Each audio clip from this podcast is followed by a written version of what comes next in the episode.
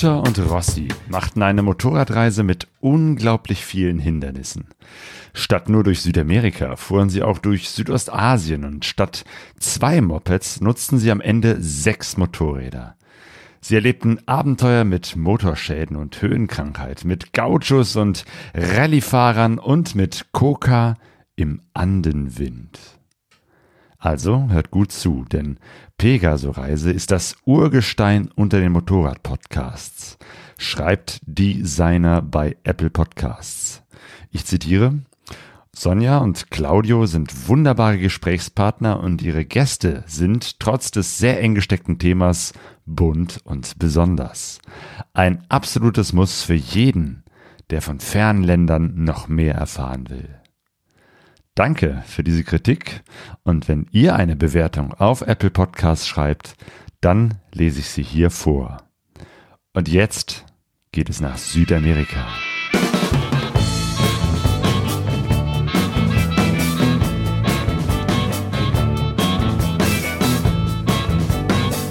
Pegasus Reise. Expeditionen mit den Ohren. Herzlich willkommen zu Pegaso Reise. Ich bin Claudio und spreche heute mit Uta und Wolfgang Rossbach alias Rossi. Hallo, ihr zwei. Hallo. Hi, Claudio. Gut, dass es klappt, dass wir miteinander sprechen können. Wir sind äh, miteinander verbunden und ihr seid in Buchholz. Wo ist das denn?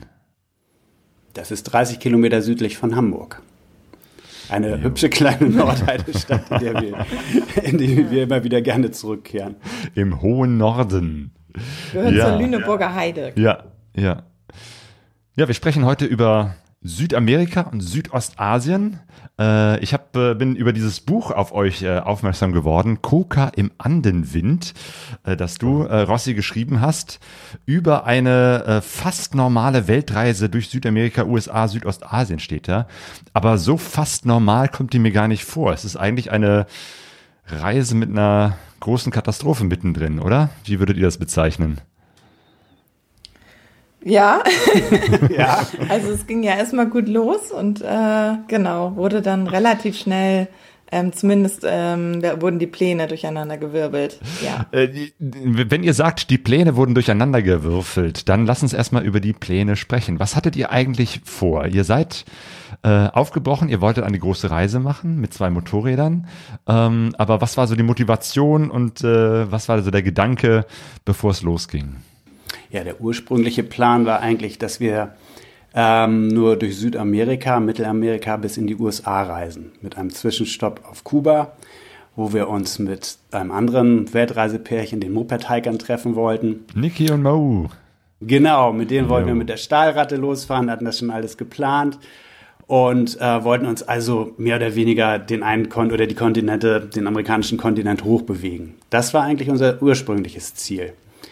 Ähm, dann ist es ja doch ganz anders gekommen. Genau. Ihr hattet zwei Motorräder, mit denen ihr gestartet seid. Äh, was waren das für Mopeds? Das sind 200 CRF 250L, also relativ kleine Maschinen, die mittlerweile auch, glaube ich, schon mh, doch relativ beliebt sind unter Reisenden. Bei uns, mh, als wir die, äh, dieses Enduro-Hobby eigentlich anfingen, wollte die eigentlich kaum einer haben. Wir sind auch durch einen Blog, glaube ich, darauf aufmerksam geworden und haben die dann mal probiert, weil das waren die einzigen Maschinen in der Kategorie, die es damals gab und die man fahren konnte. Und das sollten dann auch unsere Weltreisemotorräder sein weil sie auch zuverlässig sind und in jedem Land der Welt repariert werden können. Haha. Honda, ja. Eigentlich sind Hondas ja dafür bekannt, dass sie erstens nicht kaputt gehen und wenn doch, dann eben halt reich, leicht zu reparieren sind. Und äh, wie lange wolltet ihr eigentlich reisen? Also ich hatte, ich bin ja Lehrerin und habe ein Sabbatjahr eingereicht. Ähm, Rossi hat mich jahrelang bekniet, äh, äh, dass wir das auch eigentlich mal machen sollten, so eine längere Reise. Und ich habe es immer ein bisschen vor mir hergeschoben. Ich hatte äh, eine relativ feste Schülergruppe und wusste, die habe ich auch noch sechs Jahre und die wollte ich ungern dann irgendwie früher abgeben oder so. Und ähm, ja, dann habe ich das immer so ein bisschen, ja, machen wir irgendwann.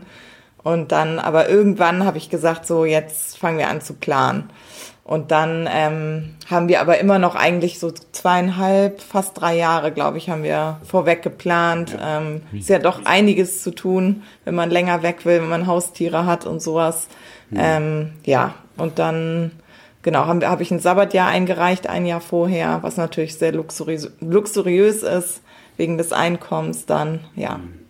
Und wir wussten ja im Grunde erstmal gar nichts über Weltreisen. Wir hatten zwar in Europa schon relativ viel gesehen, aber es war halt alles vorzubereiten. Das ging von Krankenversicherung los, überhaupt ein Ziel zu finden. Wenn man überall hin kann, ist ja auch nicht so leicht. Da muss man viele Blogs lesen, man muss sich mit anderen Reisenden besprechen, muss die mal erzählen lassen, was die so erlebt haben und wo es am schönsten war. Oder für uns hat sich herausgestellt, dass die Tour Richtung, von hier aus Richtung Asien über Russland zum Beispiel, mega aufwendig und kompliziert ist, etwas, was wir nicht wollten, mit Guides eben zum Beispiel in, in, in Thailand oder in China. Ähm, und so sind wir dann nach und nach überhaupt erst auf Südamerika gekommen. Und das hat jetzt seine Zeit gedauert, zusammen mit den organisatorischen Dingen. Hat es halt diese zwei, drei Jahre gebraucht. Im Endeffekt hätten wir sie scheinbar nicht gebraucht, weil wir sind ja dann nicht in Südamerika geblieben. Also wir haben zum Beispiel noch Spanisch in der Volkshochschule gelernt. Ja ähm, um uns da ein bisschen verständigen zu können mit den Menschen. Die Wochenenden bei Globetrotter verbracht, weil ja Equipment auch noch getestet oh, werden wollte. Also wir hatten ja. zwei Jahre quasi äh, immer gut zu tun. Ja. Also es war auch viel Spaß, auf Treffen gewesen, Fachgespräche geführt, sowas. Freunde ja. genervt.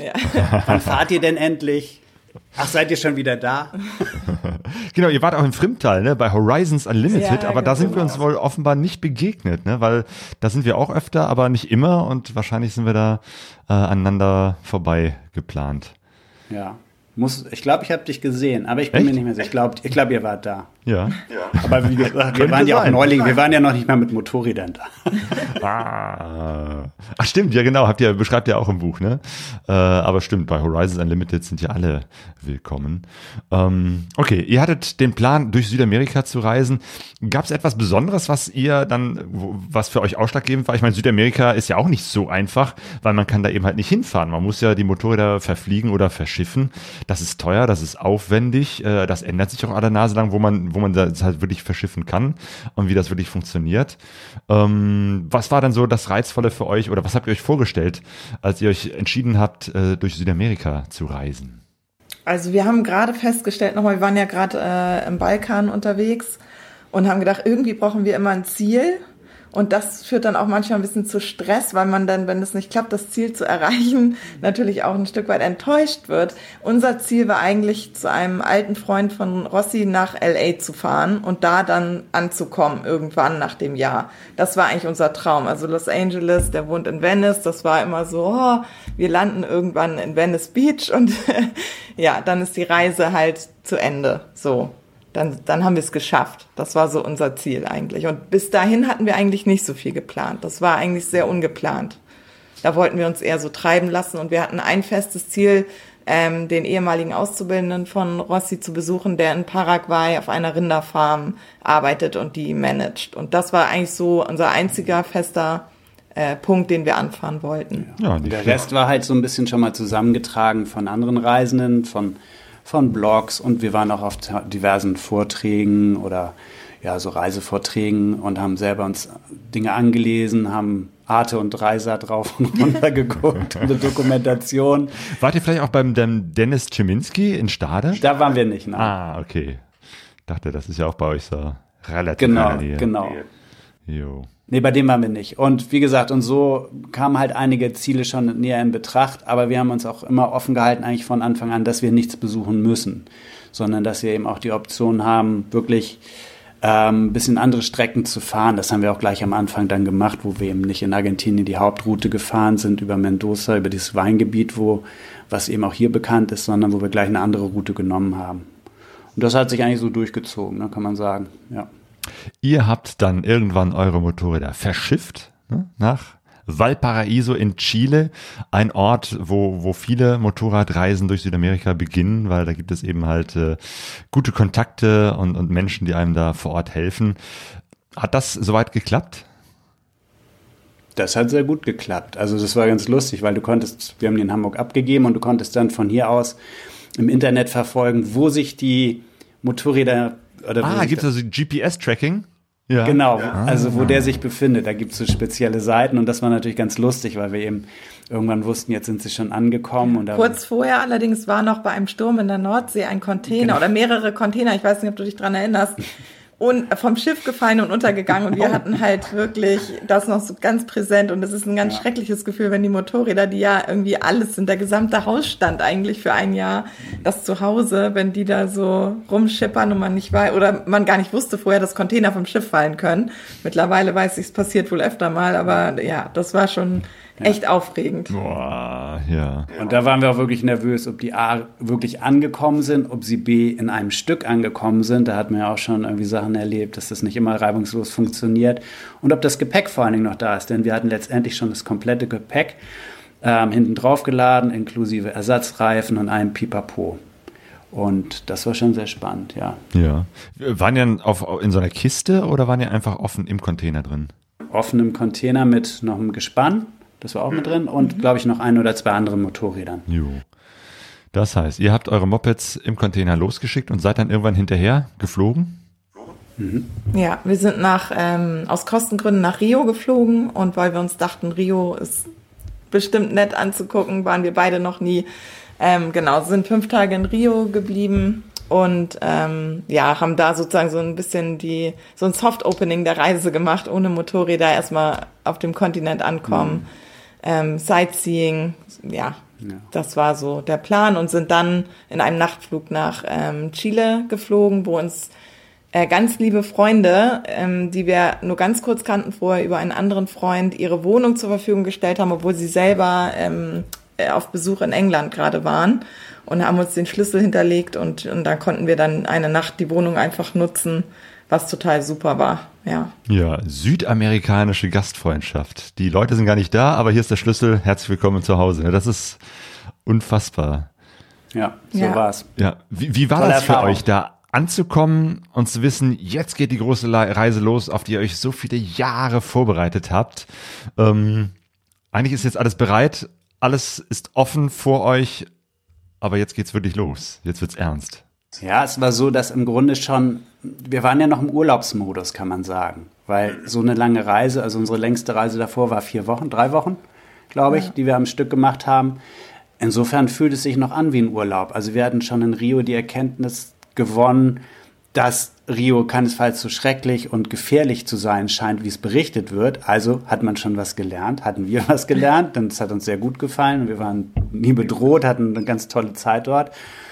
Und äh, mit den Motorrädern, das war eigentlich auch nur aufregend zu gucken, werden die da sein, nachdem wir auch diese Nacht in Chile verbracht hatten, wo es, äh, wo wir auch festgestellt haben, dass selbst unsere Freunde in einem ganz ordentlichen Apartment keine Heizung hatten und es wahnsinnig kalt war, wir eben immer noch im, im Urlaubsmodus irgendwie waren und das interessiert eigentlich als Teilnehmer von außen betrachtet haben. So, und so ging es dann weiter, als wir dann den Anruf bekommen haben, ne, dass wir die Motorräder abholen können mit einem Mitarbeiter der Spedition. Mhm. Ach ja, ihr wart auch nicht sofort in, in Valparaiso, sondern erst in, in der Hauptstadt, ne, Santiago de Chile, genau. äh, wo eure Freunde da ähm, die Wohnung zur Verfügung gestellt haben. Was waren so eure Eindrücke von Chile, Santiago de Chile? Ehrlich gesagt, kalt, grau und die Menschen sind echt schlecht gelaunt. also es kam uns ein bisschen vor, als wären wir eigentlich so in Hamburg. So, man, man latscht sich so in den anderen in den Weg und ist irgendwie nicht gerade rücksichtsvoll miteinander. ähm, also wie zu Hause. So ein bisschen. ja. Ja, also in Rio waren alle total nett, ja, warm, zuvorkommend, ja. haben uns angesprochen. Wortlos geholfen, wenn wir irgendwie verwirrt ja. aussahen, sofort zur Hilfe gesprungen. Ganz so, also ganz ganz äh, einnehmende Mentalität hatten die Leute. Und in Chile war es halt, dachtest du bist in Hamburg irgendwie an einem grauen Novembertag. es hat sich dann ja auch gezeigt, dass es sich an dieser 4 Cent äh, Ticketerhöhung der öffentlichen Verkehrsmittel ein paar Monate später auch so entzündet hat, dass Chile oder Santiago wirklich gebrannt hat. Also hm. diese Stimmung konnten wir absolut aufnehmen auch. Also wenn man da vielleicht so Antennen hat oder die brauchte man eigentlich auch gar nicht so gute Antennen. Es war wirklich offensichtlich, dass die es ist, glaube ich, ein sehr hartes Leben. Die Menschen verdienen sehr wenig. Die Preise sind wie hier. Ähm, ja, also ähm, wir waren erstaunt, als wir dann Richtung Valparaiso gefahren sind, dass wirklich so dieses Bild von Slums, was man so hat aus Afrika, Bretterbuden, also kilometerweise, sind auch in Vororten von Santiago völlig normal und da wohnt eben der Mittelstand. Mhm. Also es ist einfach, ja, es, wir waren überrascht, teilweise schockiert auch, dass ähm, das so zu sehen, auf jeden ja. Fall. Ja. Ja, gleich eine Erfahrung, mit der wir so nicht gerechnet hatten, so vielleicht eben auch in Rio mit den Favelas, ne? aber nicht in Chile. Und das zog sich dann durch die ganze Reise und durch alle Länder, dass wir, dass uns Armut ganz viel begegnet ist. Ja. Und dann seid ihr nach Valparaiso gefahren. Da, wo sozusagen der Container angekommen ist, das Schiff war. Wart ihr auch in dieser Villa Kunterbund? Nein. Nee. Ah ja, okay. Wir, ja, weil wir ja nicht alles machen. Was wir machen ja auch Ihr geht eure eigenen Wege. Ja, weil Paraiso ist nicht so weit weg. Es ist im Grunde ja der Hafen von Santiago. Da fährt man eine Stunde oder wie lange sind wir gefahren? Ja, glaub, das war also nicht besonders aufwendig. Wir hatten mit der Villa Kunterbund Kontakt und wir haben auch sehr nett mit denen geschrieben.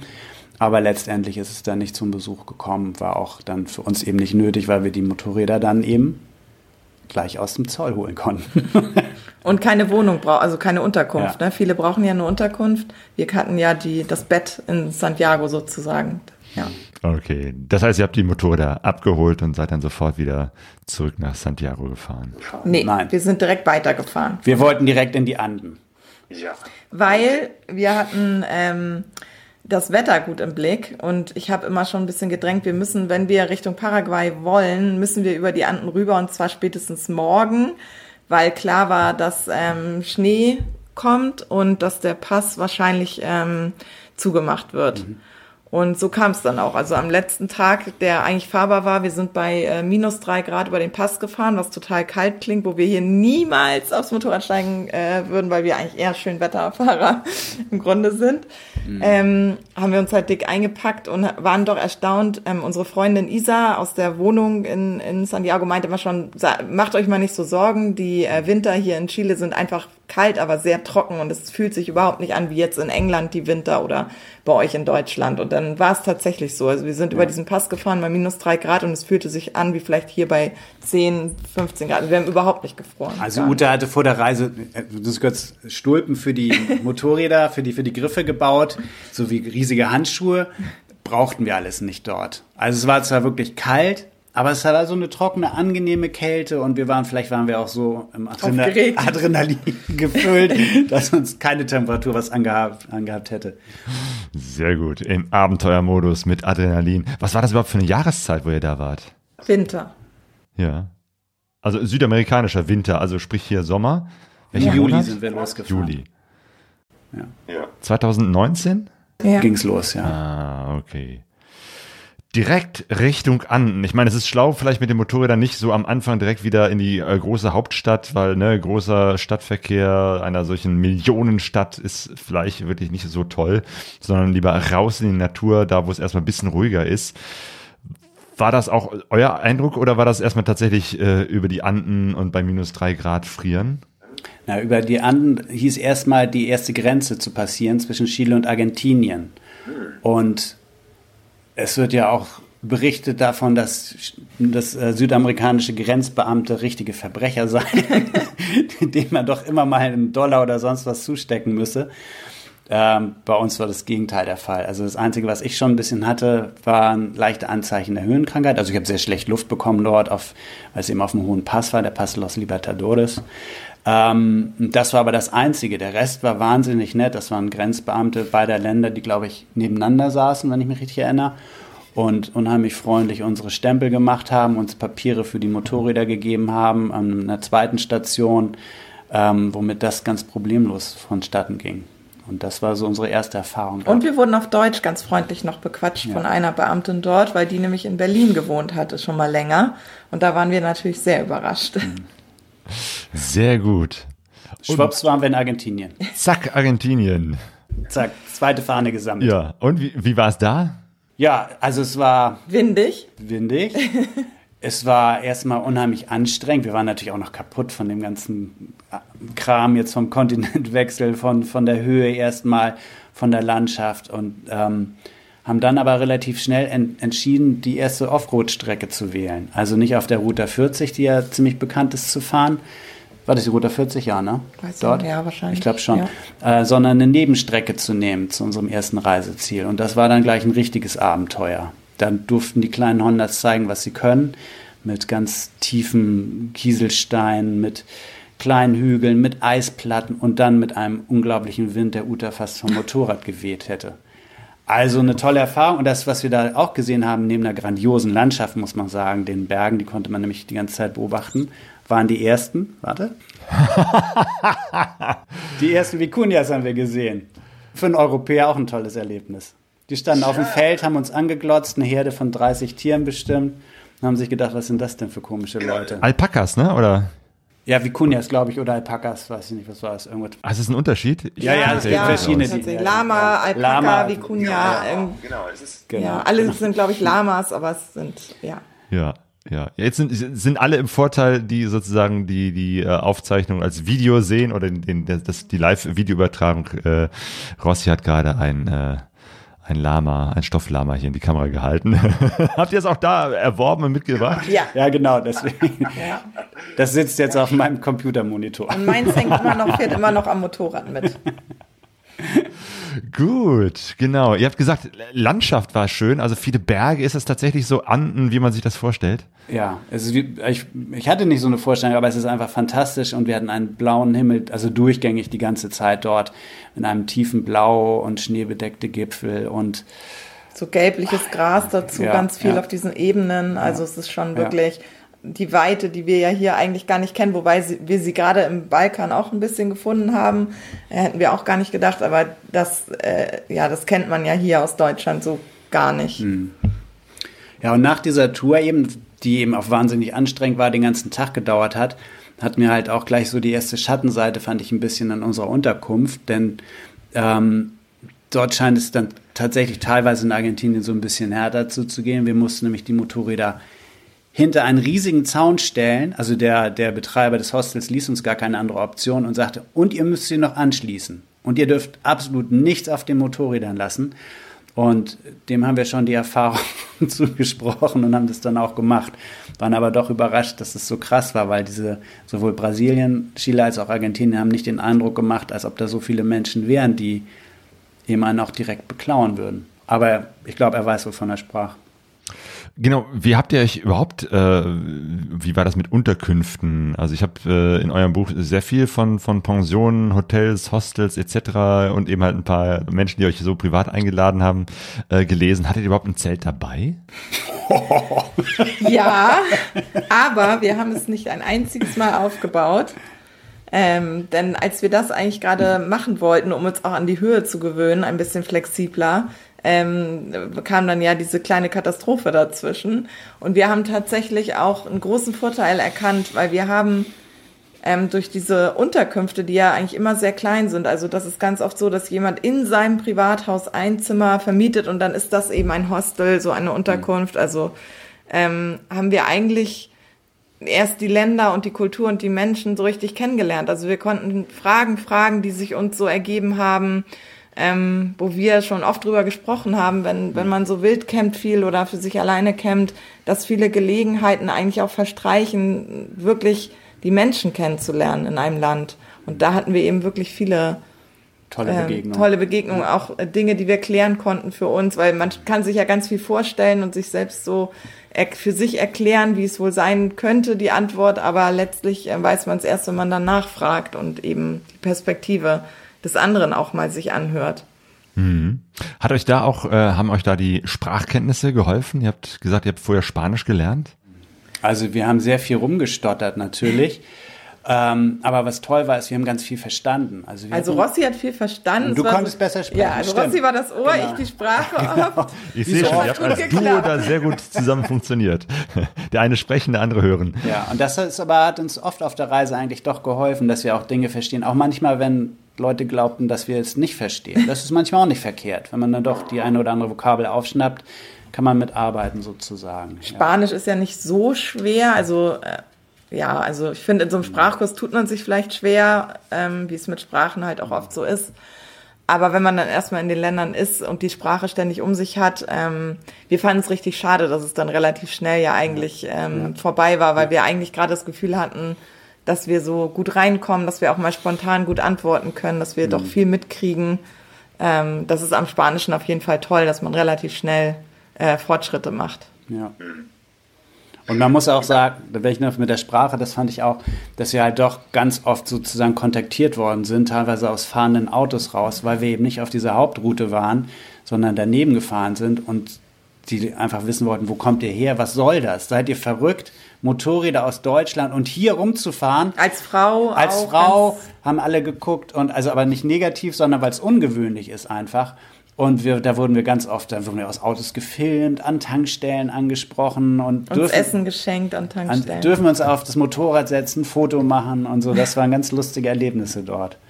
Ja, und da hat es ein paar, paar Bruchstück Vokabeln haben immer noch geholfen, um zumindest zu beschreiben, wo wir herkommen und wo wir hinwollen und warum wir das machen. Das konnten wir ganz gut. Sehr gut. Und ihr seid dann von Argentinien nach Paraguay gefahren. Ne? Das war da, wo du, Rossi, jemanden kanntest. Ne? Genau, zu Andreas, ein sehr guter Freund von mir, mit dem habe ich in Hamburg in einer Musikagentur zusammengearbeitet. Und der ist dann irgendwann, hat er, was hat er, Business studiert und irgendwie ist er in Paraguay auf dieser riesigen Farm gelandet, die ähm, in einem Gebiet ist, das nennt sich Chaco, ist eine riesige Steppenlandschaft, weiß ich, zieht sich über Bolivien, Paraguay, was noch, Argentinien? Oder, oder? ja. Einfach fantastisch riesig groß und ähm, den wollten wir besuchen. Das Ganze ging aber in der Hauptstadt Asunción los. Dort wohnt er nämlich und fährt dann immer partiell zur Farm, um dort zu arbeiten. Ja, und diese Tour haben wir dann mit ihm unternommen, mit einigen Highlights unterwegs. Da sind wir zum Beispiel in so einem Mennonitenort gelandet. Kennt vielleicht nicht jeder, das sind, ähm, kannst du das erklären besser als ich? Nee. nee? Eine, eine Erklär mal, was sind Glaubensgemeinschaft, Mennoniten? die von russisch- und deutschstämmigen Leuten, die im, äh, vor Jahren ausgewandert sind und in Paraguay eine neue Heimat gefunden haben, die aber die deutsche Sprache und die Kleidung der 50er Jahre ungefähr beibehalten haben. Und wir waren wie in so einem Klamottenfilm irgendwie auf einmal drin, weil die sprachen alle Deutsch, aber ein altertümliches Deutsch wie aus einem, was weiß ich, Nazi-Film oder so und hatten so Klamotten an und waren so ganz anders als wir. Aber sprachen perfekt im Deutsch und das war so lustig und ähm, aber auch eindrucksvoll. Die Orte hießen Altona, Waldesruh, Marienthal. Marienthal, diese waren noch die Straßenschilder. Und es ist nun so, das hat uns Andreas, wir haben dann auch in, in ähm, ich glaube, Philadelphia hieß der Ort, haben wir übernachtet, auch mit deutscher Karte und einem Ober, der auch kam. Ja, was wünschen Sie denn gern? Was hätten Sie gern? Und so. Und Das ja mitten in. Südamerika. Vor allem Mariental, muss ich dann denken, dass es in Namibia auch ein Mariental gibt, was wiederum von Deutschen, die nach Namibia ausgewandert sind, äh, gegründet wurde. Das wäre doch mal eine interessante äh, Reise. Äh, Planung irgendwie von Mariental über Mariental nach Marien. In Amerika. genau. Und da haben wir halt gelernt, dass diese äh, Mennoniten unheimlich angesehen sind, weil sie halt in der Pampa praktisch alles kultiviert haben mit Landwirtschaft. Dort gibt es ein richtiges Krankenhaus, was dort wirklich nicht gang und gäbe ist. Und ähm, so haben die dort hier zu Hause gefunden und wir hatten wieder was gelernt. Man kann sagen, die haben sich so typisch deutsch dort sehr mit sehr viel Fleiß diese eigentlich fast Wüste, also wo es eigentlich nur stachelige Bäume und Büsche gibt, so äh, ja mit viel Schweiß und Arbeit eben ja so bewirtschaftbar gemacht und ähm, äh, ja so mal also es ist so ein bisschen dieses typisch deutsche äh, Ding, was die dann da mitgebracht haben und ähm, dass viele Ärzte, die äh, die aus dieser Gruppe kommen und die sind halt sehr angesehen. So, das ist ja, es ist so ein bisschen Stimmt. eine kein, also Ja. da fehlt das das Chaos, was sonst so in Südamerika oft herrscht, findet man da überhaupt nicht. Also Man vermisst das Chaos bei den deutschen Einwanderern. Ähm, aber Stichwort äh, Krankenhäuser und Ärzte, ich glaube, da, da musstet ihr sogar mal hin und, und habt dann auch festgestellt, wie da so die, die Unterschiede sind. Oder Ja, das kam ein Tick später. Also wir sind da mit Andreas zu der Farm gefahren. Da kommst Ja. du nur mit dem Geländewagen hin, weil die Straßen einfach wirklich Offroad-Charakter haben. Das heißt, ihr habt die Motorräder erstmal stehen gelassen, seid Genau, im, wir im sind Auto mit, mit so einem mitgefahren. Pickup dann nach Asunc äh, von Asunción nach ähm, äh, zu der Farm gefahren. Und die Farm darf man sich nicht vorstellen wie so einen deutschen Bauernhof, sondern das ist ein Gelände, was man in mehreren Tagen durchfährt, wo die Rinder, 30.000 Stück, mehr oder weniger autark leben. Also 30.000 Rinder. In das muss man verschiedenen- sich mal vorstellen, das sind ganz andere Dimensionen als der Kuhstall, den man sich vielleicht noch irgendwie auf der deutschen Alm Und vor das Augen hat. Tolle ist, dass die Tiere größtenteils autark leben. Also die dürfen auch kaum Medikamente bekommen, weil sonst wären sie für den Export nicht mehr zugelassen. Die haben ein sehr ausgeklügeltes System sich dort überlegt mit der Bewässerung und mit dem Umtrieb auf, den, auf die Weiden. Aber im Großen und Ganzen leben die Tiere halt alleine. Aber ein besonders tolles Erlebnis hattest du ja da. Ja, genau. Ich konnte mit den Gauchos oder mit drei Gauchos ausreiten oder arbeiten gehen, sagen wir mal so. Ähm, die haben wahrscheinlich gedacht, irgendwie, warum weiß die nicht, wie das hier funktioniert, weil reiten kann ich ja, aber ich hatte vergessen, dass unser äh, Freund den bitte sagt, dass Reiten in Deutschland was anderes ist als in Südamerika, wo man ja in der Regel dann einfach damit arbeitet mit den Pferden, also Kühe treibt und ja, aber ich bin, wir sind ganz gut miteinander zurechtgekommen und äh, ich glaube, Rossi hatte ein bisschen Angst. Ähm, unser Freund hat uns ein paar Horrorgeschichten erzählt, wer die Gauchos so sind, wo die herkommen, dass die ja. Die sahen auch so aus. Sahen auch. das waren echte Männer. Wie sahen sie denn Echte aus? Männer, Erzähl nicht so mal. Typen wie du und ich. Ähm, ja, äh, auf jeden Fall war Rossi sich, glaube ich, nicht so sicher, dass er mich lebendig wieder sieht in einem Stück. Aber es war. Ich stelle mir jetzt so Cowboys vor. So. Richtige Ja. Cowboys. Verwegene ja, ja, Typen. Ja. Ja. Ja, da gibt's auch bei uns, glaube ich, auf dem Blog gibt's ein, zwei Bilder von den Jungs. Da sieht man schon, dass die, sage ich mal, sehr viel erlebt haben. Kernig, würde man, glaube ich, sagen. Und Genau. faltig und ledrig. Und ja, also es war auf jeden Fall echt toll, da äh, mitreiten zu können und das mal zu sehen, wie die arbeiten. Und ähm, ja, äh, richtig, richtig cooles Erlebnis war das. Ja, und dann ging's eben weiter. Irgendwie, da haben wir eine Zeit verbracht, hätten wir noch länger bleiben können, weil es so beeindruckend war, diese, diese karge Landschaft und diese, diese Rinderherden, Staub, andere Bäume, sonst auch andere Tiere, Pumas rannten darum. Ähm, haben wir nicht gesehen, aber haben eben Abdrücke gesehen, Fuß, äh, Pfotenabdrücke von denen. Und irgendwann mussten wir halt leider wieder zurück und sind dann mit Andreas Richtung Asunción gefahren. Und auf einmal sagt er zu mir, jetzt kommen wir zu den Krankenhäusern. Wolfgang, ich glaube, mit meiner Lippe stimmt was nicht. so, die Unterlippe oder die Oberlippe sah schon aus wie ein Schlauchboot, also als ob er wirklich eine richtige Schönheits-OP, Schönheits-OP hinter sich hätte. Und das, äh, die, die Oberlippe sch- schwoll dann auch an und letztendlich war es so, er hatte irgendwie eine ganz massive allergische Reaktion. Und dann sagte er in der Nähe, soll ich zum Krankenhaus? Habe ich gesagt, ja klar, das lassen wir angucken. Und auf der Strecke war ein Krankenhaus. Und das war dann wirklich eine ziemliche Bruchbude eigentlich.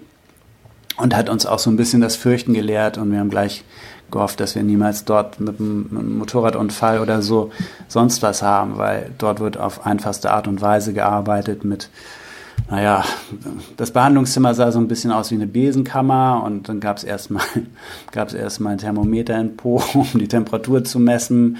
Dann musste der arme Andreas, muss, wurde der Kopf direkt, direkt geröntgt in einer steinalten, äh, in einer steinalten Maschine und es konnte im Grunde gar nicht viel gemacht werden. Also ich sag mal, für, für richtige Op Operation oder auch einen Krankentransport waren da gar nicht die Möglichkeiten.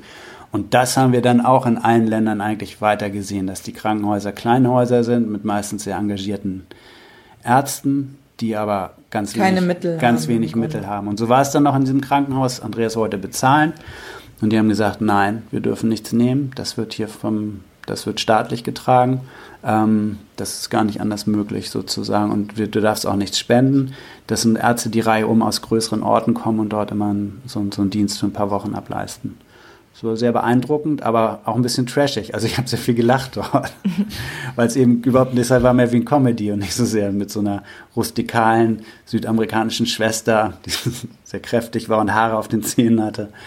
Das war auch sehr unterhaltsam. Aber man wünscht sich nicht, dass man hin muss. Und da war es dann letztendlich so, dass die Mennoniten mit ihrem ganz sauberen, neuen, modernen Krankenhaus Andreas eben dann mit Cortison und sonst was geholfen haben. Also. Ja, Eindrücke aus anderen Ländern. Ähm, wir machen das ja hier im Live-Chat auch gleichzeitig. Der Book on Tour grüßt und der Schläg Schräglagenbeauftragte. Äh, also schönen Gruß an die, die das hier live auf YouTube mitverfolgen. Äh, wenn ihr Fragen an Uta oder Rossi habt, dann äh, könnt ihr die hier in den Chat sch schreiben. Ich werde mal zwischendurch hier so nach rechts unten gucken und äh, schauen, was so im äh, Chat steht. Ja, eure Reise, ihr habt äh, nicht die klassischen Ziele euch alle vorgenommen, sondern auch so ein paar äh, spezielle Besonderheiten rausgesucht. Und eins davon war auch die Rallye Atacama, die ihr euch ansehen wolltet. Ne? Was ist das?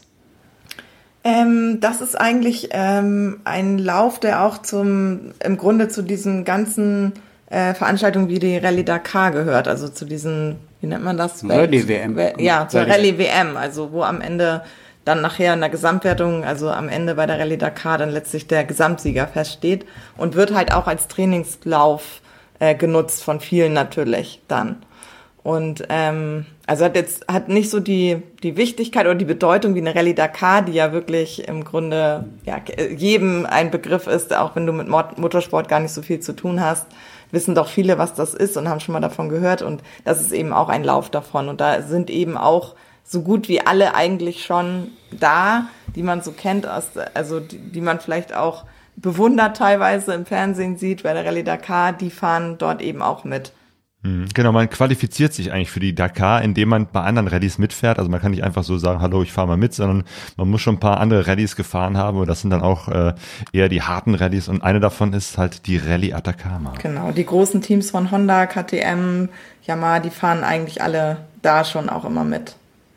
Ja, und wir hatten überlegt, ob wir zu den Iguazu-Wasserfällen fahren, die uns sehr empfohlen wurden, die ja an der Grenze zu Brasilien liegen. Also Paraguay und Brasilien teilen sich die und haben uns dann aber letztlich entschieden, ähm, doch uns zu sputen und in die andere Richtung zu fahren und eben zur Rallye zu fahren und das dann diese einmalige Gelegenheit nicht verstreichen zu lassen, da mal äh, dabei zu sein.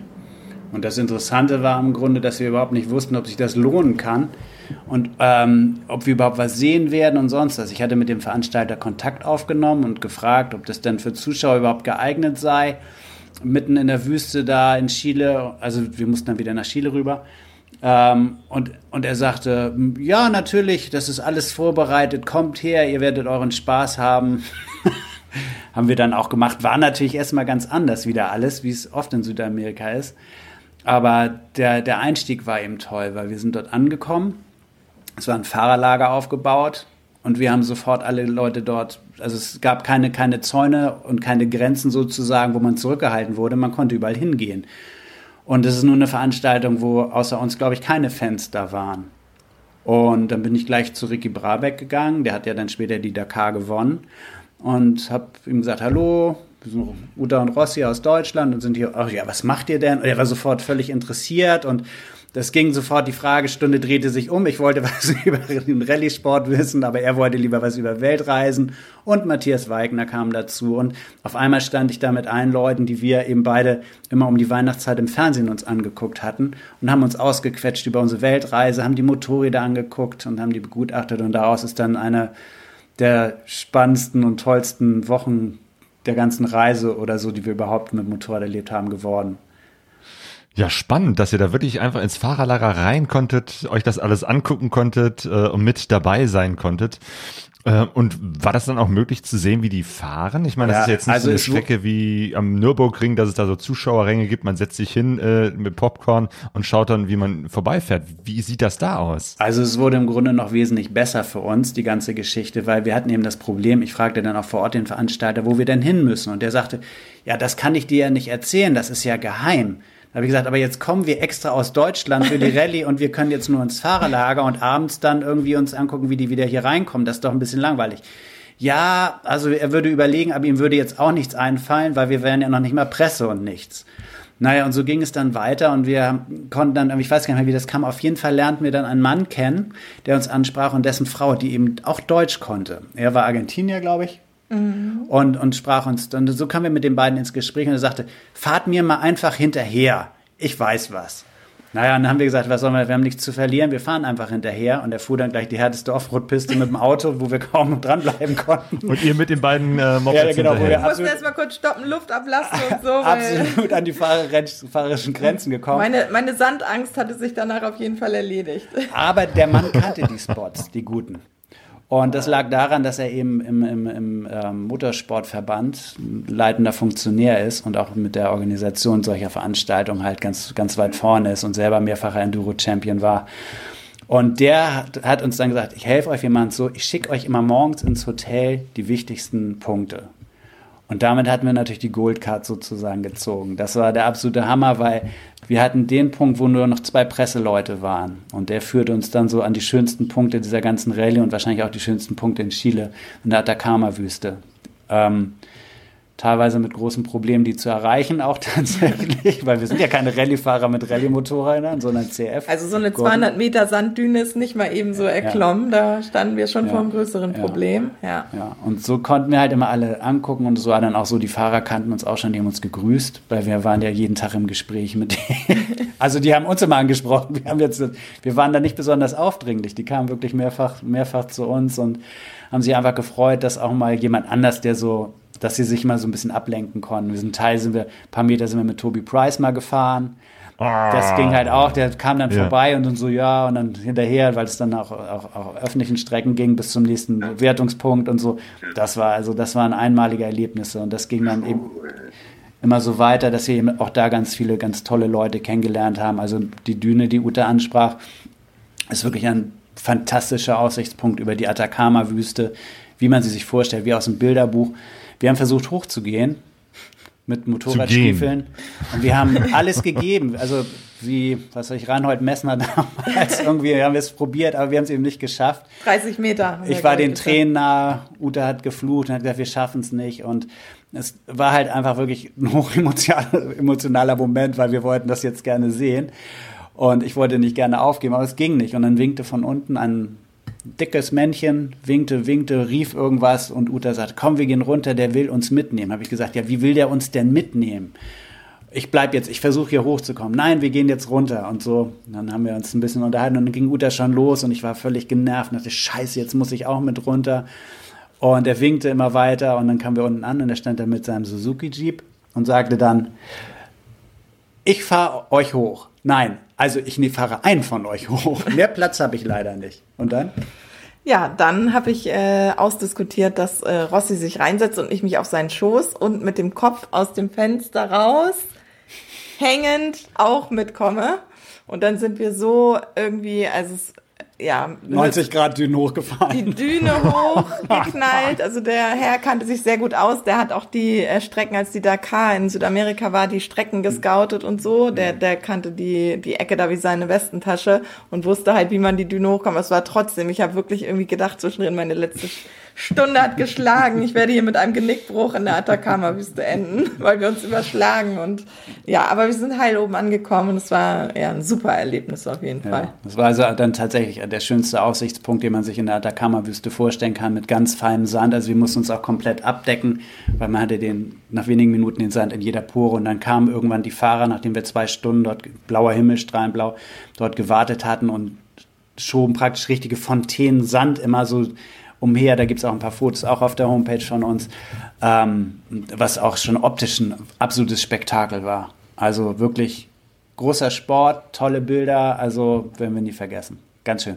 Naja, und so ging es dann halt weiter, Etappe um Etappe. Das nächste Mal war dann halt äh, unheimlich viel Nebel, der Start wurde verschoben, wir waren schon da stand mit unseren beiden Hondas da. Das Team Honda dachte, oh, da ist der Stand von Team Honda. Ah, bei ihren Hondas aber. und parkten alle, kamen alle mit 80 Sachen schon irgendwie auf dem Sandweg an und knallten mit einer Vollbremsung neben unsere Motorräder und sagten, klasse, wir haben unser Team gefunden. Und solche Erlebnisse hatten wir und das endete dann halt letztendlich mit der Siegerehrung und einer Einladung für uns zur Abschlussparty mit allen Fahrern und ähm, ja, für uns wirklich eine ganz, ein ganz tollen Erlebnis. Oh. Wenn man Rallye mag, Klasse. vielleicht kann man es jetzt so, als ja. wenn Bayern München einen irgendwie mal eine Woche mitnimmt, irgendwie zum ganzen ja. Fußballfan ist oder wenn man Bayern-Fan ist, ist es halt. Okay, ihr habt schon gesagt, eigentlich seid ihr jetzt keine Rallye-Fahrer, aber ich habe schon den Eindruck, dass Offroad-Fahren euer Ding ist, oder? Auch. Ja, wenn die Angst nicht wäre. Nein, es macht schon mehr Spaß, abseits der, der vielbefahrenen Routen zu fahren. Und wir fahren eigentlich so im Urlaub oder so versuchen wir relativ wenig Straße zu fahren oder wenn dann sehr, sehr kleine. Also ja. ähm, gemischt äh, kleine Straßen mit, mit Offroad-Pisten. Mhm. Aber so ganz harte Sachen fahren wir jetzt mit den CRFs auch nicht. Also das äh, können wir auch. Also teilweise lasse ich Rossi dann fahren, wenn ich irgendwie an einen Punkt komme, wo ich nicht mehr weiter kann Nein, oder so. Aber, ja, aber es gibt schon, also wir hatten jetzt im Urlaub auch gerade wieder eine Situation, das war einfach so steinig, so steil dann äh, war der Schwung raus und dann stand ich da, es ging nicht mehr vor, nicht zurück und dann ist es schon mal so, dass wir eher in Teamarbeit das lösen und Rossi dann mal ein Stück weiter fährt und ja, aber Das ist das Gute, wenn man zu zweit ist und sich da gegenseitig äh, helfen kann. Äh, auf jeden Fall ein Vorteil. Dazu passend fragt, fragt Heide Kanu, findet man sich gegenseitig manchmal doof? Also, ne, Nein. ihr seid als Paar Ja. unterwegs. Äh, Ständig. Hallo Heidekanu. ähm, ja, also natürlich hat man schon so, so Phasen, hat Rossi auch im Buch geschrieben, wo es wirklich schwierig ist, mit mir wahrscheinlich auch. Er würde Rossi jetzt sagen, ich finde mit ihm auch manchmal, aber ja, letztlich, ähm, ja, klar, also im Alltag geht man sich ja auch manchmal auf den Keks und das ist auf einer Reise ja nicht anders. Und da sind ja auch manchmal Situationen, die wir dann ja auch hatten, die wirklich so einen an die Grenze bringen, auch psychisch, weil man enttäuscht ist und traurig und ja, dann, obwohl wir, ich sagen muss, in den Situationen sind wir eher sehr eng immer und es läuft ganz gut. Ähm, ja, aber es gibt auch Situationen, wo man sich echt auf den Sack geht. Ja, aber wir sind ja auch geübt, wir kennen uns ja schon ein bisschen länger mittlerweile und ich glaube, das ist eine ganz gute Voraussetzung. Also es passiert im Grunde nicht besonders viel, was man nicht auch mal erwarten könnte. Also ich weiß einfach, dass Uta manchmal echt angepisst ist und ich weiß nicht mal, wie ich mich dann verhalten soll. aber im Großen und Ganzen kriegen wir das immer relativ zügig hin, dass wir dass wir ähm, praktisch dann auch wieder so auf einer Welle sind und dass der andere, bei uns kann auch jeder mal sagen, ja, ich war jetzt scheiße. Und das ist, glaube ich, auch eine ganz gute Voraussetzung.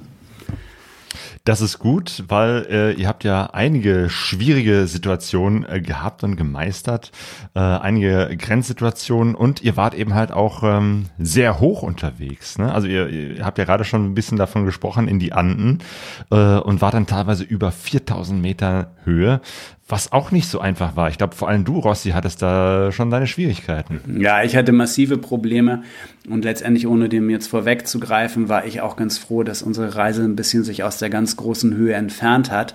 Denn das hätte sie ja, wenn wir die ursprünglich geplante Tour weitergemacht hätten. Also bei mir war es in der Tat so, wir haben uns beide eigentlich an die Höhe gewöhnt. Wir haben viel darüber vorher gelesen und wir wussten, es gibt keine Medizin, aber man kann sich an die Höhe gewöhnen. Das haben wir probiert. Also wir sind, haben es langsam gesteigert, Meter um Meter sozusagen. Optimal geht es oft nicht, weil die Sprünge einfach größer sind.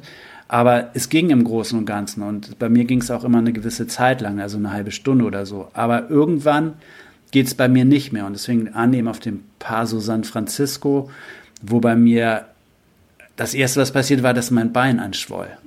Und ich die Stiefel öffnen musste, weil ich ein so ein dickes Bein bekam. Und dann bekam ich auf einmal ganz wenig Luft nur noch. Dann konnte ich mich kaum noch bewegen. Ähm, bin nicht mehr vom Motorrad, konnte, war zu schwach, um den Auslöser der Kamera zu drücken und hing dann nur noch bei Uta hinten dran, die eben vorne weggefahren ist. Und ähm, mir wurde halt immer schlechter. Und also, um es kurz zu machen, im Endeffekt musste ich mich mehrfach übergeben und das hat bei mir wirklich drei, vier, fünf Tage gedauert, bis ich diese Eintageserfahrung mit dem Paso San Francisco praktisch wieder aus dem Körper raus hat. Und da war mir klar, dass ich eben zu den Leuten gehöre, die es eben, es gibt eben Menschen, die können Höhe einfach nicht ab in der Form und das scheint bei mir vorzuliegen. Kotzen im Strahl steht im Buch. Ja. Also das war, äh, glaube ich, Ja. eine gute Es war einfach, Es war sehr romantisch. Wir standen Ja. an der Grenzstation, also die erste kommt und da war noch alles gut. Ähm, und dann kommt 100 Kilometer später die zweite von Argentinien und da mussten wir dann äh, auch noch unser gesamtes Gepäck öffnen und abbauen und zeigen und äh, vorher hatte Rossi schon, also wirklich war so an der Grenze und es war so ganz romantisch. Drei Füchse liefen über diese Station und Rossi drehte sich um und kotzte wirklich im Strahl tatsächlich. So, also es war unglaublich und es war auch, also diese Anstrengung, dieses Gepäck dann noch äh, zu zeigen, zu öffnen. Das ist halt ja, wer selber Motorradreisen macht, weiß, dass man nicht einfach alles reinschmeißt, sondern es ist echt so Tetris. Es ist irgendwie alles muss seinen Platz haben, damit überhaupt alles reingeht und diese Schnallen sind halt super fest verzurrt und es ist einfach immer wirklich mühselig, das äh, auf und zu zu machen die ganze Zeit immer wieder und ja, das war war schon eine nicht so schöne Erfahrung auf jeden Fall, also vom gesundheitlichen her, aber die Bilder, die man sieht, die Landschaft, die man zu sehen bekommt, wenn man sich so hoch wagt, sind natürlich ganz besonders. Also es lohnt sich auf jeden Fall trotzdem.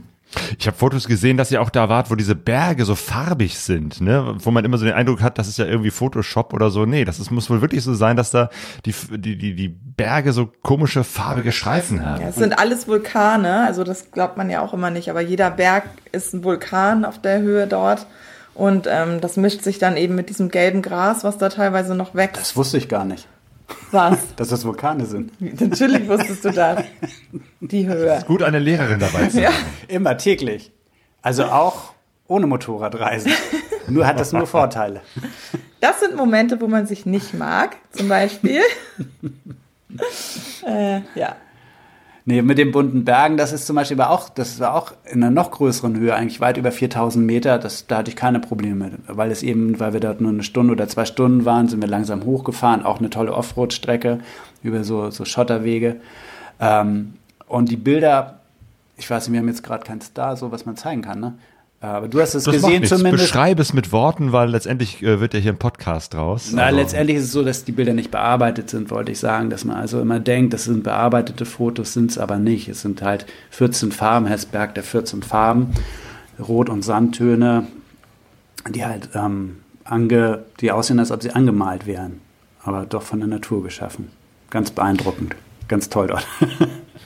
Ein gutes Mittel, zumindest äh, vor Ort gegen die Höhenkrankheit, sollen ja auch Kokablätter sein. Habe ich noch nie von gehört, leider. ja, guck. Ich hatte mich schon gewundert über den Titel Koka im Andenwind. Was hat es damit auf sich? Coca-Cola, oder? Kannst du ruhig erzählen. Nee, kannst du. Na, okay, erzählen. erzähl. Also, wir waren beim Gemüsehändler in einem kleinen Ort in Argentinien und erzählten von unserem Plan, den Paso San Francisco zu überqueren oder zu benutzen. Und er sagte, da müsst ihr unbedingt meine Blätter mitnehmen. Coca-Blätter. Die sind gut gegen die Höhenkrankheit. Da bekommt ihr keine Kopfschmerzen, da wird euch nicht schlecht. Dann haben wir gefragt, was müssen wir damit machen? Ja, die müsst ihr in die, Wange, in die Wangentasche stecken und ein bisschen darauf rumlutschen. Da kommt dann so ein bitterer Saft raus. Heilt eigentlich, hilft alles. Nehmen die Leute hier seit hunderten von Jahren. Nur ähm, in Chile ist der nicht erlaubt, glaube ich. Da solltet ihr die nicht mit hinnehmen. Aber in Argentinien ist das überhaupt kein Problem. Dann habe ich natürlich noch nachgefragt, ob das irgendwie tatsächlich mit Kokain zu tun hat. Er aber das wär, bräuchte ich mir keine Gedanken zu machen. Eine richtige Droge wäre es nicht. Ähm, bei der Abfahrt habe ich mir dann eine Handvoll von den Blättern in die, in die Wangentasche gesteckt, wie es gesagt wurde. Und naja, das Ergebnis habe ich eben erzählt. Bei mir jetzt leider nicht gewirkt. Ich war weder berauscht noch sonst was. Ich hatte halt eine Höhenkrankheit, haben die Blätter auch nichts geholfen. Aber ich hatte nun an der Grenze zu Chile noch diesen Sack, oder Argentinien war es noch, den Sack mit Coca-Blättern in der Tasche. Und da erinnerte ich mich noch, trotz der ganzen Übelkeit, dass ich die entsorgen muss irgendwie. Wo soll man hin damit? Da war nix. So, ich komme also vom Klo und habe das Doofste gemacht, eigentlich was man machen kann. Ich habe die Blätter aus meiner Tasche genommen, habe sie in die Luft geworfen. Der Wind trieb sie zur, zur, zur Zollstation, äh, wo ich gedacht habe, die wundern sich jetzt bestimmt, dass hier in einer blattlosen Gegend auf einmal Blätter durch die Gegend fliegen, nehmen mich gleich fest und stecken mich in einen argentinischen Knast, wo ich nie wieder rauskomme. So war es zum Glück nicht. Keiner merkte, dass die Blätter dort rumflogen. Und Also bestimmt ein sehr romantisches Bild, wie da die ja, so war es, ja. Ja. Fliegen. Vielleicht war ich doch berauscht, ich weiß es nicht. Ich glaube nicht. Ich glaube, die Übelkeit kam wirklich vom Sauerstoffmangel. Ja, es ist ähm, halt eine von so ganz vielen kleinen Geschichten. Und das ist vielleicht, kann ein Titel auch so sein vom Buch, dass er nur eine ganz kleine Geschichte beschreibt, die aber trotzdem natürlich irgendwie ganz lustig war. Eine andere Geschichte war, dass ihr auch tatsächlich ein Erdbeben erlebt habt. Ja, das war auch während der Rallye Atacama. Ähm, und dieses, das Epizentrum war tatsächlich genau unter dem Fahrerlager. Und wir waren in der Unterkunft, es war frühmorgens. Ja. Ja. ich stand unter der Dusche und ähm, ja, dachte, äh, was tut sich denn hier gerade? Und war völlig irgendwie, ja, konnte das gar nicht einordnen. Und als ich dann ähm, rauskam, da fiel es mir dann so wie Schuppen von den Augen, dass das wahrscheinlich ein Erdbeben war und es eigentlich gar nicht so klug ist, dann in den Häusern drin zu bleiben. Aber so, wenn man das gar nicht kennt und noch nie hatte, dann ähm, nimmt man das natürlich irgendwie gar nicht wahr erstmal als Erdbeben. Also wenn sich dann, es fühlt sich einfach total skurril an. Man kann es gar nicht beschreiben. Es ist halt ähm, ja ein ganz merkwürdiges Gefühl. Um einen rum wackeln die Wände, aber man selber wackelt ja im Grunde auch mit. Also es ist ganz, ganz merkwürdig. Ähm, ja, wir hatten Glück, das Haus stand noch, wir waren heil. ähm, das Fahrerlager stand auch noch. Also war nochmal gut gegangen, ja. Große Aufregung. Was eher, glaube ich, eine große Erschütterung war, war dann, äh, was irgendwann mit euren Motorrädern passierte. Ja, das ist so. Wie der, hat das Ganze irgendwie angefangen? Das ist der tragische Teil der Reise eigentlich so. ja. Ähm, das hat angefangen auf dem Weg, also nach der Rallye sind wir weiter nach äh, San Pedro de Atacama. Das sind so, ich glaube, drei Tage haben wir. Ja. Ein Ort genau. in der, in der Atacama-Wüste. Äh, ja. ne, ne Von wo aus man so Touren, 4x4-Touren auch mit, mit in die Uyuni, in die Salz, äh, auf den Salzsee machen kann. Also da ist so ein Backpacker-Hotspot eigentlich, wo ähm, Leute, die da aus, äh, Ausflüge machen wollen, Touren, äh, dann von da aus starten ja, um sich das alles so ein bisschen anzugucken. Ja, und man muss noch dazu sagen, dass es wirklich nur ein kleiner, ein kleines Dorf mitten in der Wüste ist, wo sonst nichts ist. Ne? Das ja. ist ja im Grunde auch wichtig so für das, was uns dann so passiert ist, ja. weil es ist einfach nichts. Es sind vielleicht eine, weiß nicht, wie viele tausend Leute wohnen da, 500 plus Touristen halt. Das ist ein Vielfaches. Viele teure Restaurants und genau. äh, viele, ja, also sehr schön, aber eben es ist jetzt kein, kein Städtchen, wo man es lange gut aushält oder so. Ähm, und wir wollten von da die Lagunas-Route fahren, die ja bei Motorradfahrern relativ bekannt ist. Also ähm, eine Route, die Rossi wahrscheinlich gar nicht so gut getan hätte. Also ich hätte es auch nach diesen Erfahrungen bis dann wahrscheinlich hätte ich mich geweigert, es mit ihm zu machen, weil es eben über drei Tage, über, meine ich, 4500 Meter geht, äh, Offroad ohne richtige Straßen und an den ja. schönsten Lagunen halt. Vorbei. Aber auf dem Weg dahin, am letzten, äh, äh, auf der letzten Etappe dahin, ist mein Motorrad immer schon ausgegangen. Also immer, wenn ich die Kupplung gezogen habe, buff, war der Motor aus. Und ähm, ja, das war so ganz merkwürdig und wir haben versucht selber zu gucken, was das Problem sein könnte. Es war einfach über Nacht war es da.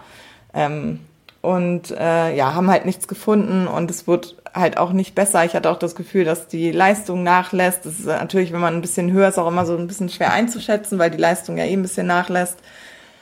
Ja, und dann äh, war aber irgendwann klar, dass sie auch ziemlich laut klackert und das ein Geräusch ist, was eigentlich nicht so dahin gehört. Und ähm, ja, dann war halt die Frage, was machen wir so?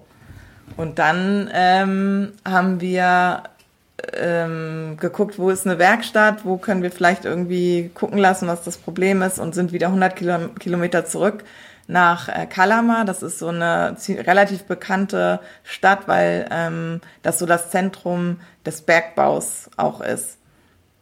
War Kalama, ne? Ja. Und dann haben wir mit sicherem Händchen die schlimmste Werkstatt von ganz Kalama gegriffen, den, die äh, Honda-Werkstatt dort ähm, war eigentlich ganz hilfreich, bis der Chef den Fehler machte zu sagen, er geht jetzt. Und ähm, wir waren die ganze Zeit mit in der Werkstatt und dann äh, nahm, ja, nahm das Unglück seinen Lauf. Dann kam irgendwann der Juniorchef, schmiss uns auf der, aus der Werkstatt, wir hätten da nichts verloren. Wir hatten aber schon mitbekommen, dass die Leute, es ist ja nicht wie hier, die Leute machen irgendwie eine Ausbildung, äh, schließen die ab, ähm, werden gut angelernt, sondern es war ihm so, wir hatten das Handbuch mit, wir hätten, äh, wir hätten gerne unterstützt. Es ging darum zu gucken, ob die Ventile eingestellt werden müssen, was das Problem sein ist, also äh, sein könnte. Also mein Motorrad stand da quasi offen, mit offenem Motor und ähm, der nette Mann, der auch das, Hand, äh, das Werkstatthandbuch gerne genutzt hätte, ähm, durfte es nicht. Und äh, wir mussten halt gehen. Und ähm, das war halt total schrecklich für uns, weil dieses Motorrad ist ja auf so einer Weltreise wirklich ja, es ist wie das hm. Zuhause. Also es ist wie Wohnzimmer und äh, alles zusammen irgendwie. Man, man hat eben, es ist so der Anker einfach, ähm, der einem ja auch diese Reise ermöglicht. Und es war, wir merkten halt irgendwie, die haben keinen Plan von nichts und es wird gerade echt schlimmer gemacht noch, als es eh schon war. Mhm. Also ihr musstet die Werkstatt verlassen äh, und das zurücklassen mit, mit äh, einem Mitarbeiter, wo ihr nicht den Eindruck hattet, dass der irgendwie weiß, was er da tut, der es ist irgendwie so, da rumgewurschtelt hat. Ja, ja es genau. ist so, dass im Grunde die ganze Situation da auch kurz vor der Eskalation war, weil wir eben mitbekamen, also man muss sich das so verstehen, das Ganze dauerte über Stunden, endlos, einen ganzen Tag von früh morgens bis abends. Ähm, und wenn wir einen Blick drauf warfen, haben wir halt gesehen, dass wirklich unfachmännisch daran rumgeschraubt wird.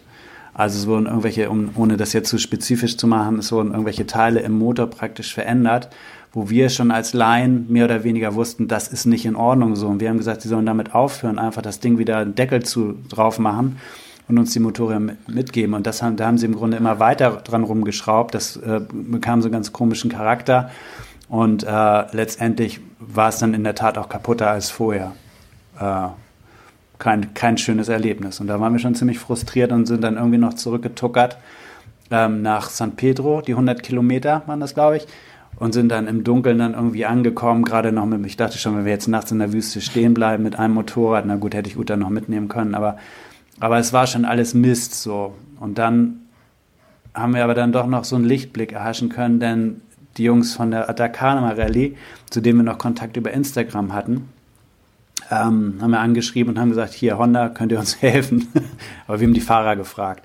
Mhm. Und ähm, einer dieser Fahrer, ein Chilene, hat dann gesagt, ja, also ich kenne da einen, der kann euch helfen. Und das war unsere große Hoffnung dann. Genau, der kam, obwohl es der größte Feiertag der äh, Chilenen war, kam der dann auch mit seinem Pickup angefangen. Also es ist nicht wie hier, da kommt dann jemand mit einem Anhänger und dann ist da noch eine Rampe und so. Nee, da kommen dann irgendwie drei Jungs und heben dann so ein Motorrad auf einen Pickup und tüdeln das dann da irgendwie fest. Und wir waren halt total äh, glücklich, weil wir dachten, äh, der Mann kann was, der hat schon an der Dakar äh, mitgeschraubt in Teams und so, der kriegt's hin. Und ähm, der hat es dann mitgenommen und hat gesagt, er guckt mal. Und wir hatten einen GPS-Sender an unseren Motorrädern, weil wir immer dachten, naja, wenn sie mal geklaut werden, dann wissen wir so ungefähr, können wir, vielleicht haben wir eine Chance, sie zurückzubekommen.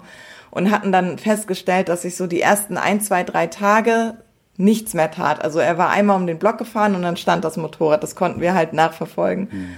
Und ähm, immer wenn wir aber nachfragten, so, dann hieß es, ja, ja, läuft, läuft. Ich habe schon einen Fehler gefunden. Und dann tat sich wieder zwei, drei Tage nichts. Und ähm, so ja. ging dann die Zeit ins Land. Und irgendwann äh, war dann aber klar, dass er zumindest rausgefunden hat, dass die Steuerkette kaputt ist und dass wir eine neue Steuerkette brauchen. Achso, das wollte ich noch sagen. Bevor wir das gemacht haben, die zu kontaktieren, haben wir selber noch ganz viel probiert. Also ja. Also um das einfach darzustellen, dass diese ganze Aktion hat, glaube ich, zwei Wochen in dem Wüstenort gedauert. Drei einer, Wochen waren Drei Wochen da. in einer kleinen Pension in so einem Touri-Ort und wir waren ein bisschen abseits. Wir haben dann von meinem Motorrad alles abgebaut und immer bei Uta rangebaut, weil es sind ja identische Motorräder, um zu checken einfach, ist die Steuereinheit zum Beispiel einfach nur kaputt. Oder ist der Tank schmutzig, also so ein Kram, also alles Mögliche haben wir rumgebaut, hat aber alles überhaupt nichts gebracht. Internet hatten wir quasi alle zwei Minuten für genau. zehn Sekunden, weil das genau. da nicht so richtig geklappt genau. hat. Äh, das heißt, wir konnten genau. immer so alle zwei Minuten für genau. zehn Sekunden irgendwie mal eine Nachricht an Freunde genau. schreiben, die sich ein bisschen auskennen, äh, um Rat fragen. Ja, war halt total schwierig. Und, und das war auch noch der Moment, wo eben uns viele Leute aus dem Internet unterstützen wollten, aus einer CRF-Gruppe bei Facebook und aus dem Forum, das war super nett, aber es half ihm im Grunde nichts, weil Honda bietet keinen Ersatzmotor an, wovon wir ausgegangen sind, dass wir den vielleicht brauchen. Das war ein Vorschlag, ich schicke euch einen neuen Motor, den hätten wir nie durch den Zoll bekommen dort. Das hätte, wie sich bei dem anderen Mitreisenden aus unserer Gruppe gezeigt hat, Wochen oder Monate gedauert. Der hat nämlich drei Monate mit seinem Motorrad festgesessen. Und das wollten wir halt alles nicht. Wir haben, und, und dann mhm. Also es war ganz toll mit der Hilfe, aber Zumal die, die Motorräder waren, glaube ich, auch noch gar nicht so alt, oder? Nein, völlig in Ordnung. Fast keine 10.000 gelaufen, glaube ich, zu dem Zeitpunkt. Ja. Ähm, ja, und dann kam eben das, was Ute erzählt hat, dass uns der, der Chilene abgeholt hat und das Motorrad dann in seine Werkstatt gestellt hat. Ja. Der Schrauber. Dann haben wir geschafft, irgendwie eine neue Steuerkette aus Santiago zu äh, besorgen, was so ziemlich das einzige Ersatzteil war in Sachen Motor, was überhaupt in Südamerika zu kriegen war. Und ähm, genau, und dann haben, hat er die eben eingebaut und dann war das Problem aber immer noch nicht behoben. Und dann mussten wir halt eine Entscheidung treffen. Also es war einfach nicht klar, das Motorrad fuhr ungefähr noch 40 km/h und äh, damit war klar, wird die Reise einfach so nicht weitergehen. Ja. Und dann äh, haben wir letztlich die Entscheidung getroffen, dass wir sie ähm, über die Spedition ähm, mit der wir sie auch verschifft hatten, ähm, konnten wir sie zurückschicken nach Santiago, wo auch noch dummerweise mit Rossis Motorrad äh, Dinge passiert sind, die wir nicht genau wissen. Also es ist wahrscheinlich runtergefallen. Es war auf jeden Fall vom Transporter geflogen, vom Transporter weil, weil, gefallen und war auch dementsprechend lidiert. Ähm, genau, war auch lidiert, als wir es dann abholen wollten. Und ähm, ja, da waren unsere Nerven natürlich lagen einfach komplett blank. Ähm, wir wurden dann aufgepäppelt von unseren Freunden in Santiago, die waren ja zwischendrin dann wieder da aus Europa. Und ohne die wären wir wirklich richtig am Arsch gewesen. Also sprachlich ähm, wären wir überhaupt gar nicht äh, da in der Lage gewesen, auch das mit Rossis Motorrad zu klären, da in irgendeiner Weise eine kleine Entschädigung zu bekommen oder so. Es war ein Schaden von über 2000 Euro. Ähm, also an es war einfach genau an Rossis und äh, bei meiner wussten wir ja immer noch nicht, was los war. Und man muss vielleicht wirklich nochmal sagen, dass wir eben da jeden Tag also das ist jetzt schnell erzählt, aber so drei Wochen ziehen sich dann unheimlich lang. Und wir haben jeden Tag irgendwie gehofft, dass wir eine Lösung finden, dass Honda Deutschland, Honda USA, zu dem wir auch sehr gute Kontakte hatten, also und auch Honda in Frankfurt, unser Honda-Händler in Hamburg, dass uns irgendjemand dabei helfen kann oder dass wir eine Lösung finden. Und wir hatten ja nur noch diesen Schrauber und wir haben alles in die Wege geleitet, was irgendwie ging. Aber es gab einfach kein Vor für uns. Also wir sind jeden Tag so ein bisschen so schrumpeliger geworden. Man hat richtig gemerkt, dass wir einen Psychologen gebraucht hätten, weil wir richtig frustriert, traurig und hilflos waren auch. Und für uns so eine Welt zusammengebrochen ist. Denn wir waren die ersten paar Wochen oder ein paar Monate unterwegs. Ja also, genau, wir, wie, wie, lange wart ihr denn da schon? Wir haben, Zweieinhalb Monate. Genau, und wir haben probiert, ja. noch ein anderes Motorrad zu kaufen, aber das war in Südamerika zu dem Zeitpunkt halt auch ganz schlecht möglich, weil wir hatten nur so Angebote von 3.000, 4.000, 5.000 Dollar für Maschinen, die wir wahrscheinlich über keine Grenze bekommen hätten und mit Pech noch Kokain da drin geschmuggelt hätten.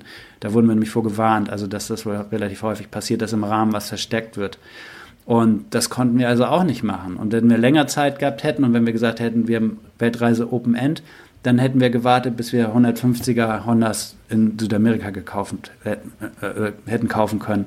Aber das konnten wir alles nicht und dementsprechend war eben unsere Frustrationsgrenze, also das kann man gar nicht beschreiben. Also sowas haben wir beide mhm. noch nicht erlebt, aber wir waren so, also richtig am Boden, ne? kann man ja. sagen. Ja, weil ihr auch, euch auch wochenlang nur noch mit dem Thema Motorrad äh, auseinandergesetzt habt. Ne? Ihr seid da in der wunderschönen Landschaft, Südamerika, Anden, äh, Atacama, alles wunderschön. Und ihr seid die ganze Zeit nur fixiert äh, nach äh, und schaut auf einen kaputten Motor. Das ist ja eigentlich auch irgendwie auf Dauer. Wobei man muss sagen, wir haben es schon so gemacht, dass wir dann ein paar Touren mit meinem Motorrad gemacht haben, Uta hinten draufgegangen ist, wobei das das Schrecklichste für sie ist. Aber wir haben, das ist einfach, die Gegend dort ist einfach so sensationell um, um San Pedro de Atacama mit rosa Flamingos, mit Lagunen, mit allem Möglichen. Ähm, da muss man einfach ein bisschen rumfahren. Und das hat uns dann noch ein bisschen Energie gegeben, um zu sagen, wir fahren jetzt nicht nach Hause, sondern wir müssen uns was überlegen. Was kann das sein? Genau. Schrauben oder fahren war ja irgendwann die, die Frage. Wie, wie habt ihr euch denn letztendlich irgendwie entschieden? Wie ging die Sache aus? Also wir haben uns dann so entschieden, dass wir ähm, letztlich in äh, äh, Südostasien weitermachen, einfach aus dem Grund, weil wir hatten ja relativ viel Budget auch äh, jetzt mit dem Rücktransport sozusagen verbrannt. Also es war ziemlich viel Geld weg. San Pedro war auch ganz schön teuer, die drei Wochen. Und wir haben halt gedacht, wir brauchen ja auch Motorräder, wir wollen die Reise mit Motorrädern weitermachen. Wie können wir das machen? Und dann haben wir halt gedacht, okay, in Südostasien können wir irgendwie, äh, habe ich gelesen, kann man in Vietnam einfach kleine Mopeds kaufen und losfahren. So. Und das war dann der Plan. Also wir haben dann zwischendrin unseren Freund, den wir ja eigentlich am Ende besuchen wollten, in den, äh, in den USA besucht haben uns ein Auto gemietet, um erstmal ein bisschen runterzukommen, so ein neues. Also ihr seid dann in die USA geflogen. Genau. Das heißt, die Motorräder habt ihr einfach stehen gelassen, habt gesagt, so, wir fahren jetzt, fliegen jetzt in die USA und äh, besuchen den genau. Freund. Wir haben uns erst in Santiago bei den beiden Freunden, wo wir am Anfang schon mal waren, ähm, noch eine Woche eingenistet und die haben uns aufgebaut. Die haben sich das zum Ziel gesetzt. Die haben gemerkt, da kommen zwei, die sind richtig frustriert und die haben sich ein tolles Programm überlegt mit großer Party, chilenischer Party, mit Karaoke, mit ein bisschen Friseur. Alkohol, mit Friseur, mit Wellness-Tag für die Frauen, ich mit dem Wandertag mit ihm auf dem Berg und ein Bierchen und solche Sachen, ähm, so lange bis wir wieder aufgepäppelt waren, dann haben sie uns dann entlassen und zum Flughafen gefahren. ja, und dann haben wir in, okay. den, in den USA einen Van gemietet und sind halt äh, zwei Wochen so durch den Westen der USA, durch die Nationalparks gefahren und haben uns das halt zumindest dann noch mit einem, mit einem kleinen Van angeguckt, im Van geschlafen, teilweise in Motels, so, ähm, weil wir das eben auf keinen Fall aufgeben wollten, da das wenigstens nochmal zu sehen. Ja, und um ein bisschen okay. den Kopf wieder frei zu kriegen, sich ein bisschen zu sortieren. Was ist denn derweil aus den Hondas, äh, den CRF, also euren beiden Motorrädern geworden? Die haben wir ja abgegeben ähm, in Verantwortung von dem Speditionsmitarbeiter. Und äh, da standen die dann erstmal eingemottet noch in Santiago und sind dann, weil er keine Kisten so schnell auftreiben konnte. Wir waren auch ein bisschen, also im Nachhinein müssen wir sagen, das lief auch nicht so richtig toll alles, aber mhm. im Nachhinein, wir waren einfach so, ja, wie soll ich sagen, für, ein bisschen verwirrt, nicht mehr klar. Äh, nicht ganz bei Trost. Nicht ganz bei Trost, sonst hätten wir einfach gesagt, wir organisieren zwei Kisten, ja. wir bauen die Motorräder komplett so weit auseinander, äh, vorne Reifen, alles, alles so weit es geht, dass man die so klein wie möglich macht und stopfen die entweder in eine Kiste zusammen oder halt eben in zwei kleine, so dass im Nachhinein haben wir uns halt ziemlich geärgert, einfach, dass wir, aber man muss sich nicht ärgern, wir waren einfach so unter Stress ähm, und unter Druck, dass wir das so nicht mehr entschieden haben. Aber ihr habt sie wieder zurück nach Deutschland Wir haben sie wieder zurückgeschickt. Ähm, hättet, ihr auch, hättet ihr nicht vielleicht auch sagen können, okay, wir, wir lassen den, den Schrotthaufen jetzt hier einfach äh, in Argentinien liegen? Ja, im Oder Nachhinein in wäre Chile, das in äh, in Chile. Chile, es Ist ist, nicht nicht erlaubt. erlaubt, so. Äh, Viele andere hätten es vielleicht gemacht, aber dummerweise hängt ja auch so ein bisschen das Herz an so einem Motorrad. Das gehört auch immer noch dazu. Es ist ja irgendwie auch wie so ein Reisepartner dann. Ist ja keine Maschine. Ist So natürlich ist auch nur total ein Mensch. bescheuert. Aber ja, wir würden es auch nicht nochmal machen. Also nach den Erfahrungen in Südostasien, dass das Abenteuer genauso groß war mit so kleinen gebrauchten ähm, chinesischen billigen 140er Motorrädern, würden wir unsere Motorräder für so viel Geld äh, nicht nochmal irgendwo hin verschiffen. Also es ist nicht nötig, um ein Abenteuer zu erleben, sozusagen. Heide Kano fragt nochmal, äh, fährt das Motorrad eigentlich jetzt wieder? Ja, es fährt wieder. Ähm, es sind noch ein paar, also es war tatsächlich ein, wirklich ein Motorschaden. Die Gleitschiene der Steuerkette war gebrochen, ganz unten im Motor. Das hat auch unser Schrauber hier in, in Teamarbeit zu dritt sozusagen haben wir das dann irgendwann entdeckt. Er wollte sie auch schon wieder zusammenbauen ähm, und meinte, es wäre nichts, er kann nichts finden. Und dann haben wir halt zu dritt nochmal geguckt, gewackelt und haben das dann gefunden. Ja, Ja. Eine relativ einfache Reparatur, auch nicht besonders teuer. Also man muss den halben Motor auseinanderreißen, aber das Teil selber hat, glaube ich, 50 Euro gekostet. Ähm, tja, ist schade. aber letztendlich muss man wirklich der Fairness halt halber sagen, wir haben, da waren viele Schrauber dran und viele wirklich professionelle Sportschrauber auch in Deutschland, in, in Südamerika und sonst wo. Letztendlich das klappernde Teil hat Uta gefunden. Sie hat geguckt und hat gesagt, du baust das Motorrad jetzt nicht zusammen zu unserem Schrauber, um ehrlich zu sein.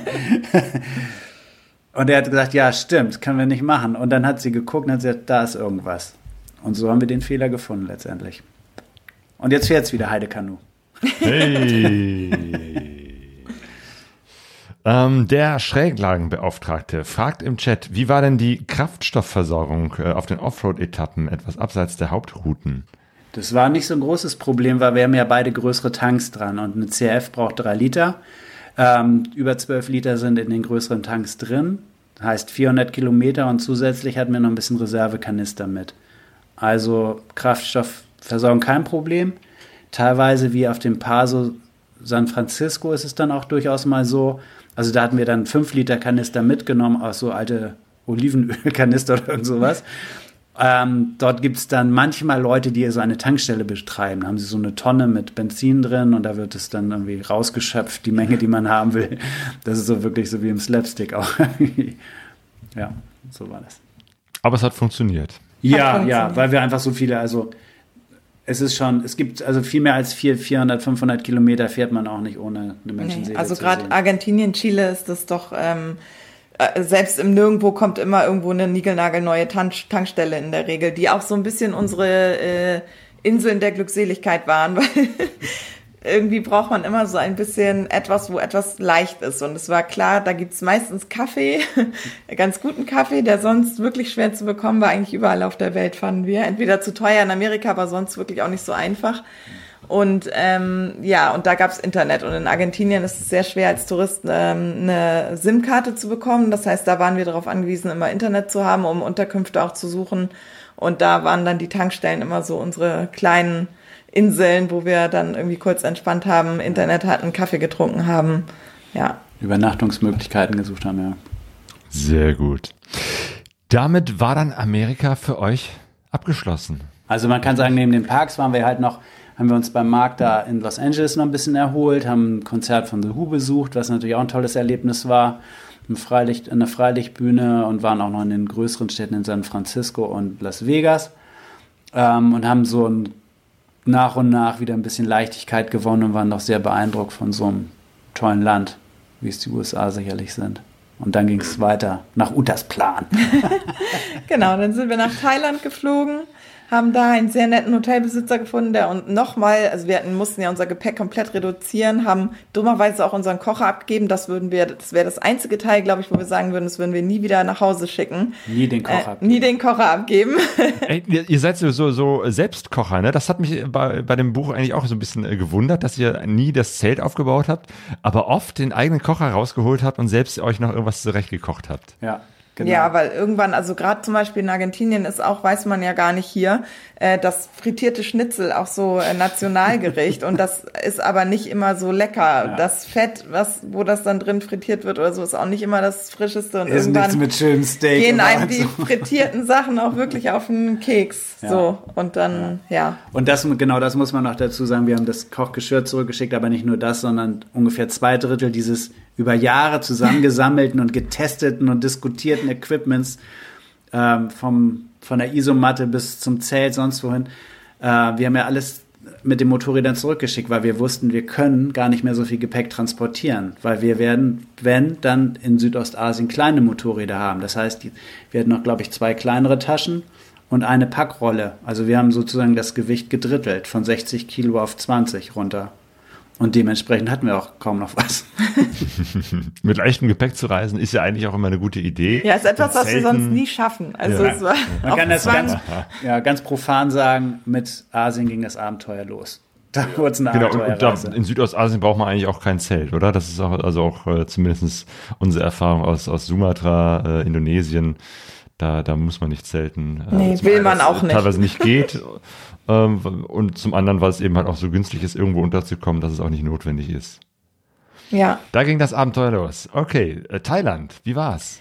Ähm, schön warm, extrem warm in Bangkok erstmal.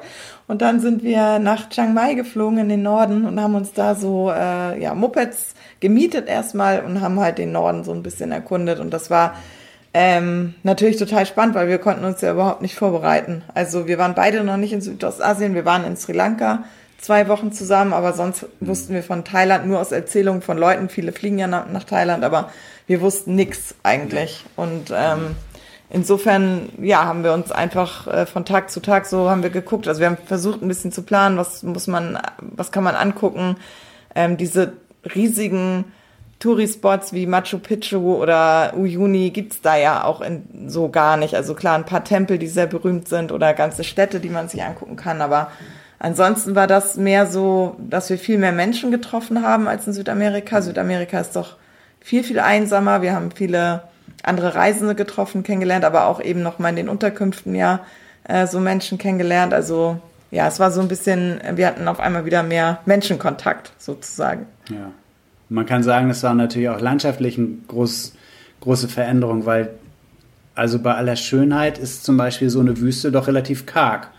Das ist ein tolles Erlebnis, da zu sein und auch die Anden sind halt letztendlich interessante Berge, aber auch relativ karg irgendwo. Es gibt ein paar helle Sträucher und in Thailand war auf einmal wieder alles grün, blühte wie verrückt, Pflanzen, Bananen, alles an der Straße. War also auch schon von daher wieder eine ganz andere, also davor USA war ja auch so, die, die Nationalparks ja auch relativ karg, weil Herbst war auch. Und dann waren wir auf einmal wieder voll im Grün, waren voll im Urwald. So haben wir das oft empfunden, auf diesen kleinen Straßen, die wir dort gefahren sind, auch mit den Rollern, äh, mit den kleinen Mopeds da, äh, war auf einmal was ganz anderes. War das da, wo ihr mit der Honda Wave unterwegs wart? Diesen, Ah, ja, der- die, das eigentlich meistverkaufteste Moped Ja. äh, weltweit. Also so, so ein Halbautomatik-Roller mit, wo, wo, schon, wo man schon schaltet, nicht Ja. kuppeln muss und ähm, äh, erstaunlich große Reifen für einen Roller hat. Also das ist also Ja. Ja. irgendwie so eine, so eine Mischung aus kleinen Moped und Roller und äh, Genau, mit denen sind wir auch schon mal unterwegs gewesen. Die sind eigentlich ganz cool, ne? Also, und vor allem unkaputtbar. Du kannst da irgendwie auch dich verschalten ohne Ende. Das, die verzeihen alles man kommt immer irgendwie weiter. Und das war eigentlich ein Riesenspaß da irgendwie, weil das auch so kulturell echt super interessant war. Man hat jeden Tag ein anderes Kloster gesehen, mal eins aus Holz, mal eins im Berg, mal, mal ein weißes Kloster, mal ein goldenes. Ähm, aber es war doch für die, für die Sinne, fand ich es wirklich ganz tief beeindruckend und die Mentalität der Menschen dort. Sagen wir mal, in Südamerika ist es ja oft so ein bisschen europäisch, auch schon durch die Spanier äh, letztendlich, die hier einen Einfluss dort hatten. Und in, in, in, in Südostasien ist es halt ganz verrückt. Da, man begegnet andere Sachen. Man stolpert und fünf Leute fangen an, hysterisch zu lachen und zeigen mit dem Finger auf einen. Man kommt sich voll verscheißert vor.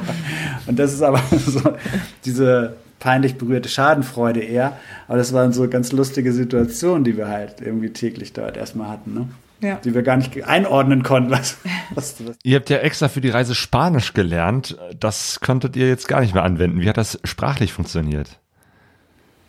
Das ist eine gute Frage.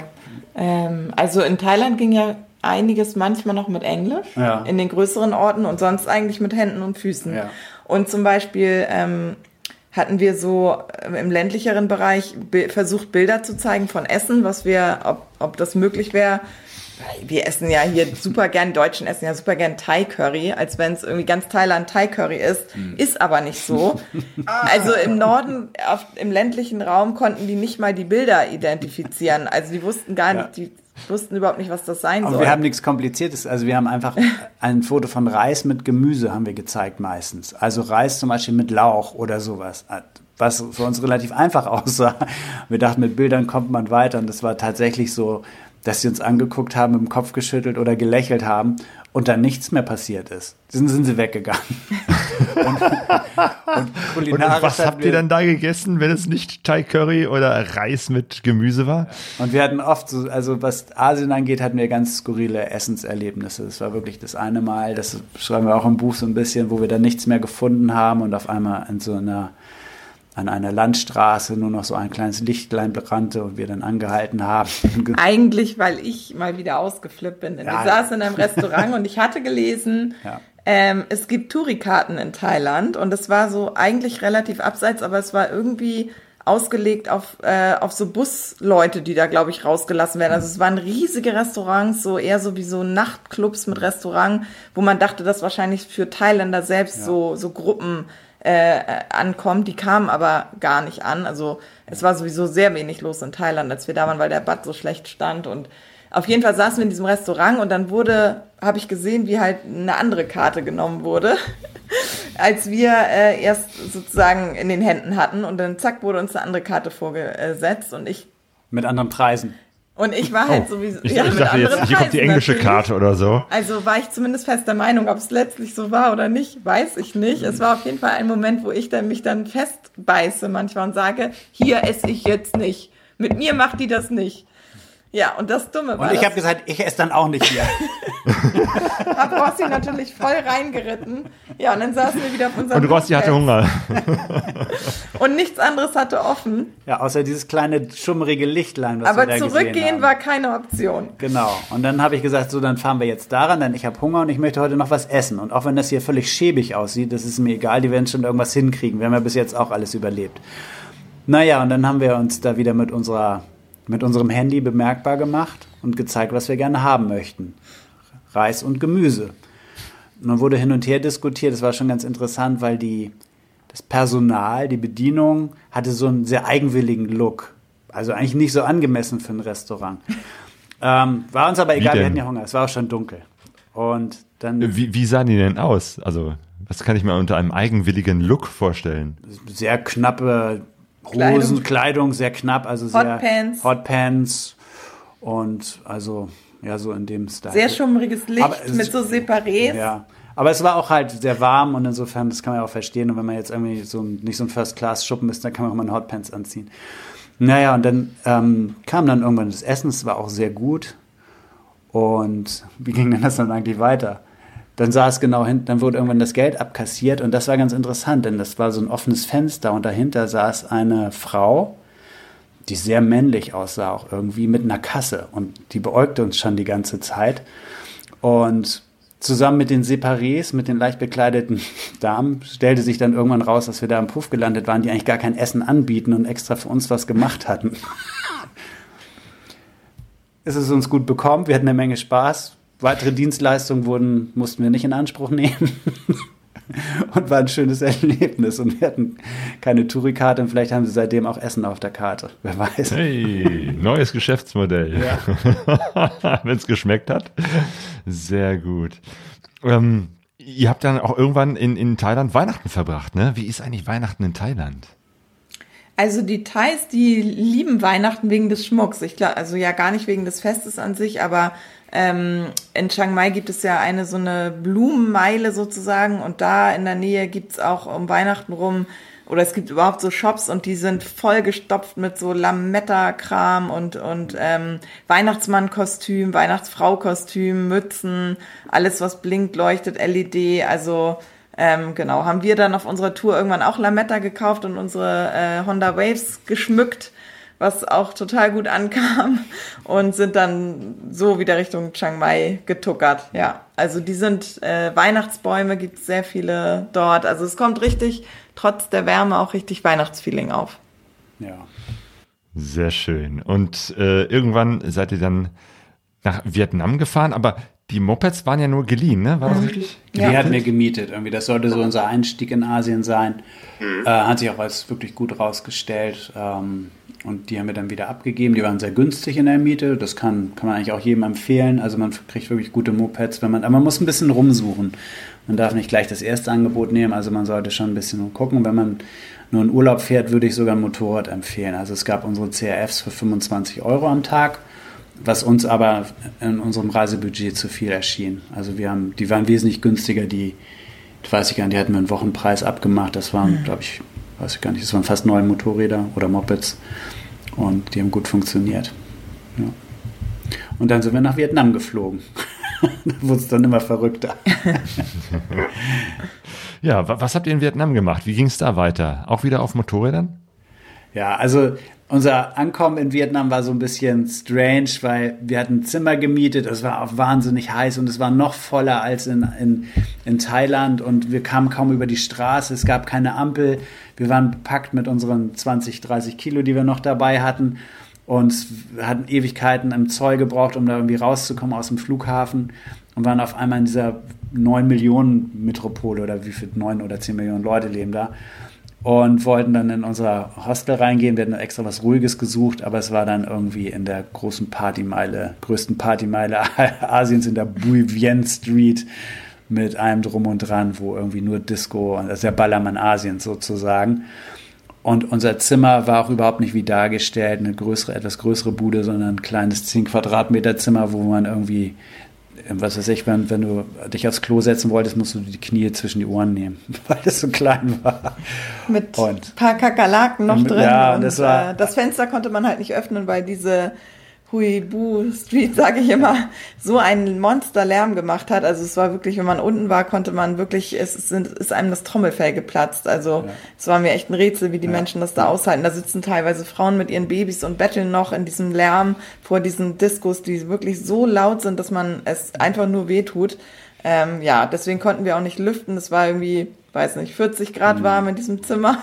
Und ja, ja, also es war relativ der Horror, aber das halt legte sich dann, weil wir suchten uns ein neues Hotel und, und hatten dann die erste, erste Diskussion halt irgendwie mit den Leuten dort, dass eben, äh, dass wir damit nicht zufrieden sind und so. Das waren halt alles so Erfahrungen, wie die Reaktionen darauf sind, die uns aber auch ein bisschen gezeigt haben, wie wir agieren müssen. Also, dass man diese Zurückhaltung, die erwartet wird, wirklich nicht immer angemessen ist und einen auch nicht weiterbringt.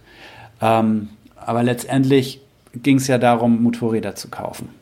Und Uta hatte herausgefunden, dass es eben Honda Win oder das Replikat, die D-Tech. Das möchte ich mal zeigen. D-Tech. Genau, was ist D-Tech? Typenschild. Oh. Abgeschraubt vom Motorrad, wurde uns geschenkt. Ähm, D-Tech ist praktisch so eine, wie eine alte Zündab oder wie eine alte Herkules-Maschine mit einem kleinen Motor, 140 Kubikzentimeter und eigentlich ohne Auspuff an uns ausgeliefert. Und das Highlight, eins der Highlights war wirklich, wie wir dieses Motorrad gekauft haben. Also Uta hatte erstmal eine andere Weltreise ausfindig gemacht, die ihr gebrauchtes Moped verkaufen wollte. Das haben wir dann Probe gefahren. Das hatte keine Bremse mehr und nichts. Also da habe ich gesagt, das können wir nicht nehmen. Das geht nicht. Da ich, ja, 350 Dollar würde ich gerne noch haben dafür. Fährt super. Also die kannte sich auch nicht aus und das ist halt auch ein großes Problem, weil alle Leute dort ohne Motorradführerschein fahren und es eben sehr gefährlich ist in Vietnam und dementsprechend passieren auch halt wirklich viele Unfälle. Naja, und dann haben wir gesagt, gut, dann gehen wir zum Händler und der hat auch gesagt, ja, ich habe zwei ein Jahre alte, ein Jahr alte Mopeds für euch. Und es war halt total köstlich, weil das geschäftliche Verhalten in Asien entspricht einfach nicht den Erwartungen, die man zum Beispiel als Deutsche hat. Also wir sind dann hingegangen, Ute hatte schon einen groben Preis mit denen, glaube ich, ausgedealt. Und das war auch ein ziemlich moderner Laden, das waren ganz junge Leute, die eben in diesem immer noch wirklich kommunistischen System eben dieses freie marktwirtschaftliche trotzdem irgendwie umsetzen konnten. Und dort einen schönen Motorradladen gemacht hatten. Und sagten, hier sind eure Motorräder und ich bin dann alles Probe gefahren. Also, weil ich habe mich auch ein bisschen mehr getraut im Verkehr, ne, gleich da reinzugehen. Und die waren auch klasse. Die waren richtig schön laut und die knatterten und die fuhren und die zogen. Die Schaltung war andersrum als bei unseren. Das knallte dann natürlich öfter mal, weil man den Gang irgendwie nicht nach oben zog, sondern nach unten drückte und umgekehrt. Ähm, und dann haben wir natürlich über den Preis verhandelt. Dachten wir. Ja, dachten wir. Also, es gab das Motorrad, dann gab es eine Einweisung dazu, dann gab es ein rostiges Schloss, eine Landkarte Und die Gepäckträger waren und ein dabei. Gepäckträger. Wir haben gesagt, wir brauchen keine Einweisung und kein Schloss und so und außerdem fahren wir schon lange Motorrad. Ja, dafür könnten sie uns nichts abziehen. Dann haben wir gesagt, wir kaufen ja zwei Motorräder. Ob man nicht dann am Preis was machen könnte. Das macht ja jeder Deutsch. dann sagten die, nein, wir können nichts am Preis machen. Und dann standen wir uns gegenüber und dann nahm die Sache seinen Lauf. Wir mussten voll bezahlen, sonst hätten wir die Motorräder nicht bekommen. Und, und was für ein Preis war das dann so ungefähr?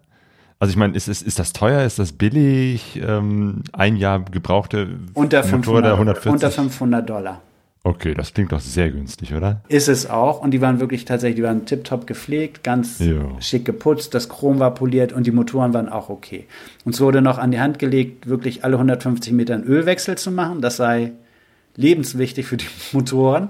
Haben wir auch gemacht dann. Und ähm, ja, sonst war ich da nichts, ne?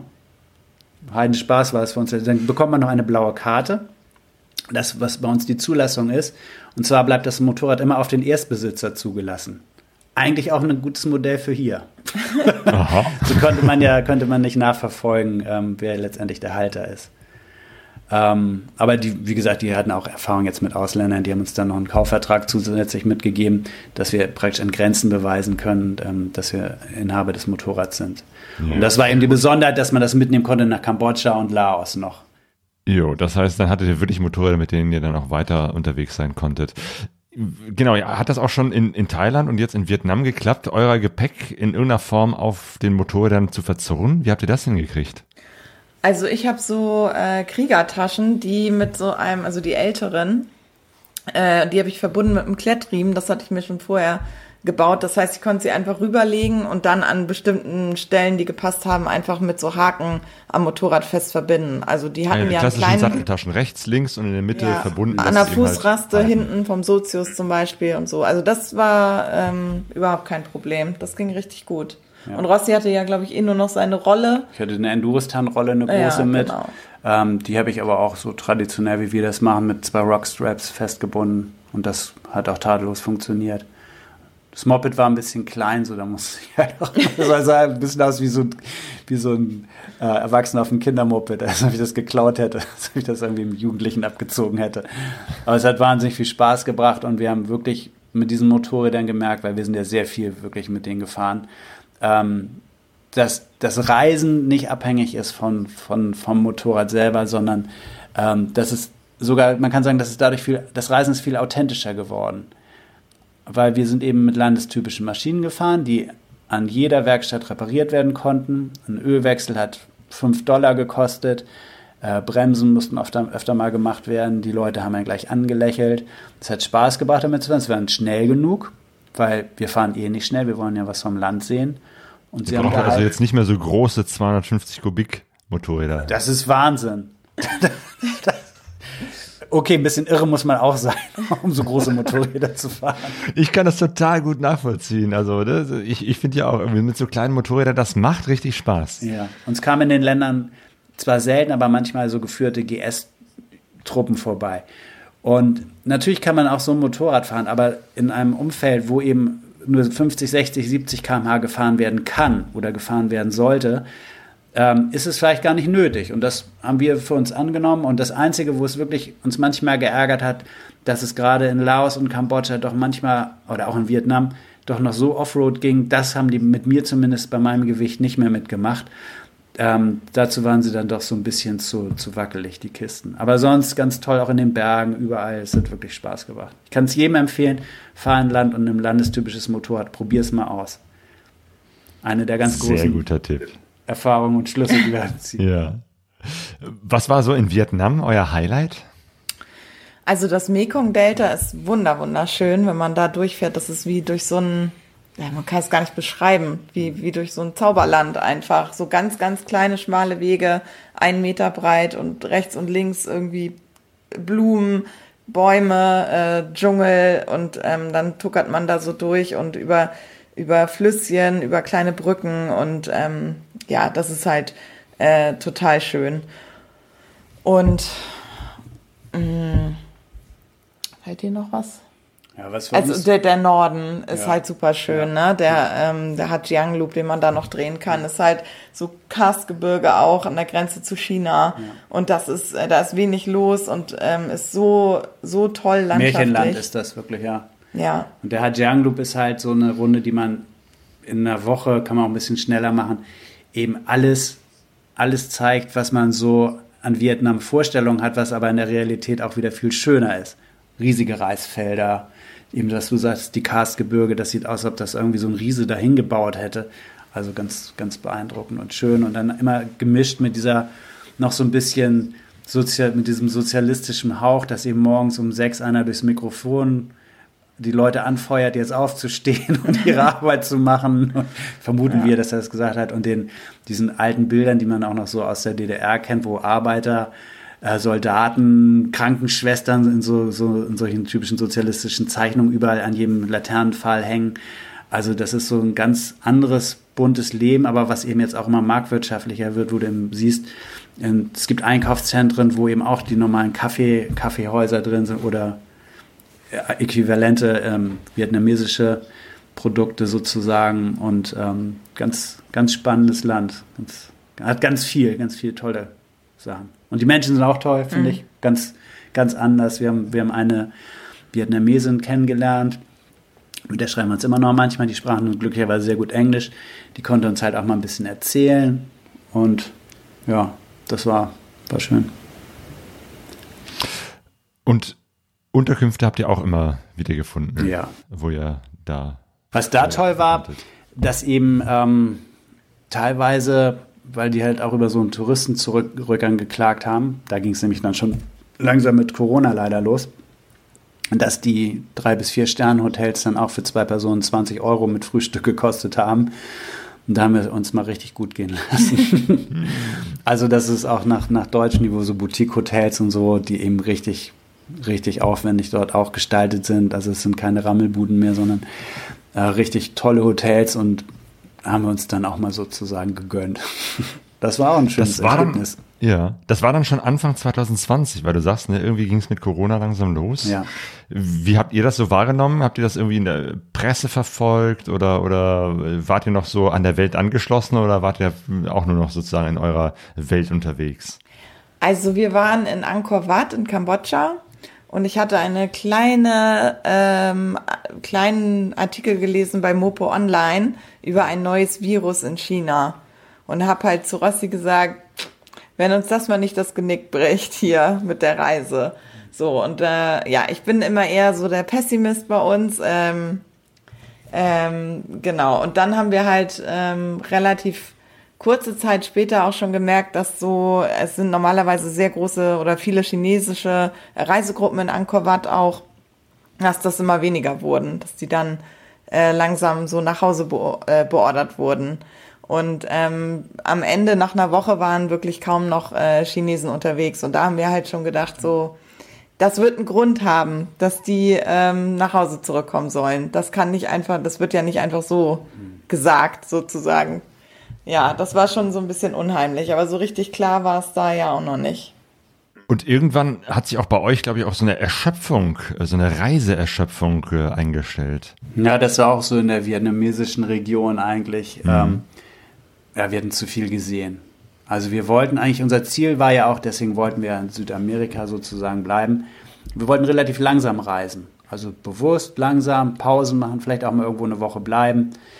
Äh, die Möglichkeit hatten wir dann nicht mehr. Und so haben wir auch in Thailand und, und, und, und in Asien generell irgendwie so Fahrt aufgenommen. Wir waren also immer unterwegs und ein Tag war aufregender als der nächste. Also es war wirklich immer viel los und man hat was Tolles gesehen, man hat tolle Menschen getroffen, man hat neue Eindrücke gesammelt, die auch alle wirklich besonders waren. Und es war wirklich so ein Overload. Das kann man sagen, dass ähm, kein Platz mehr im Gehirn war. Es war voll.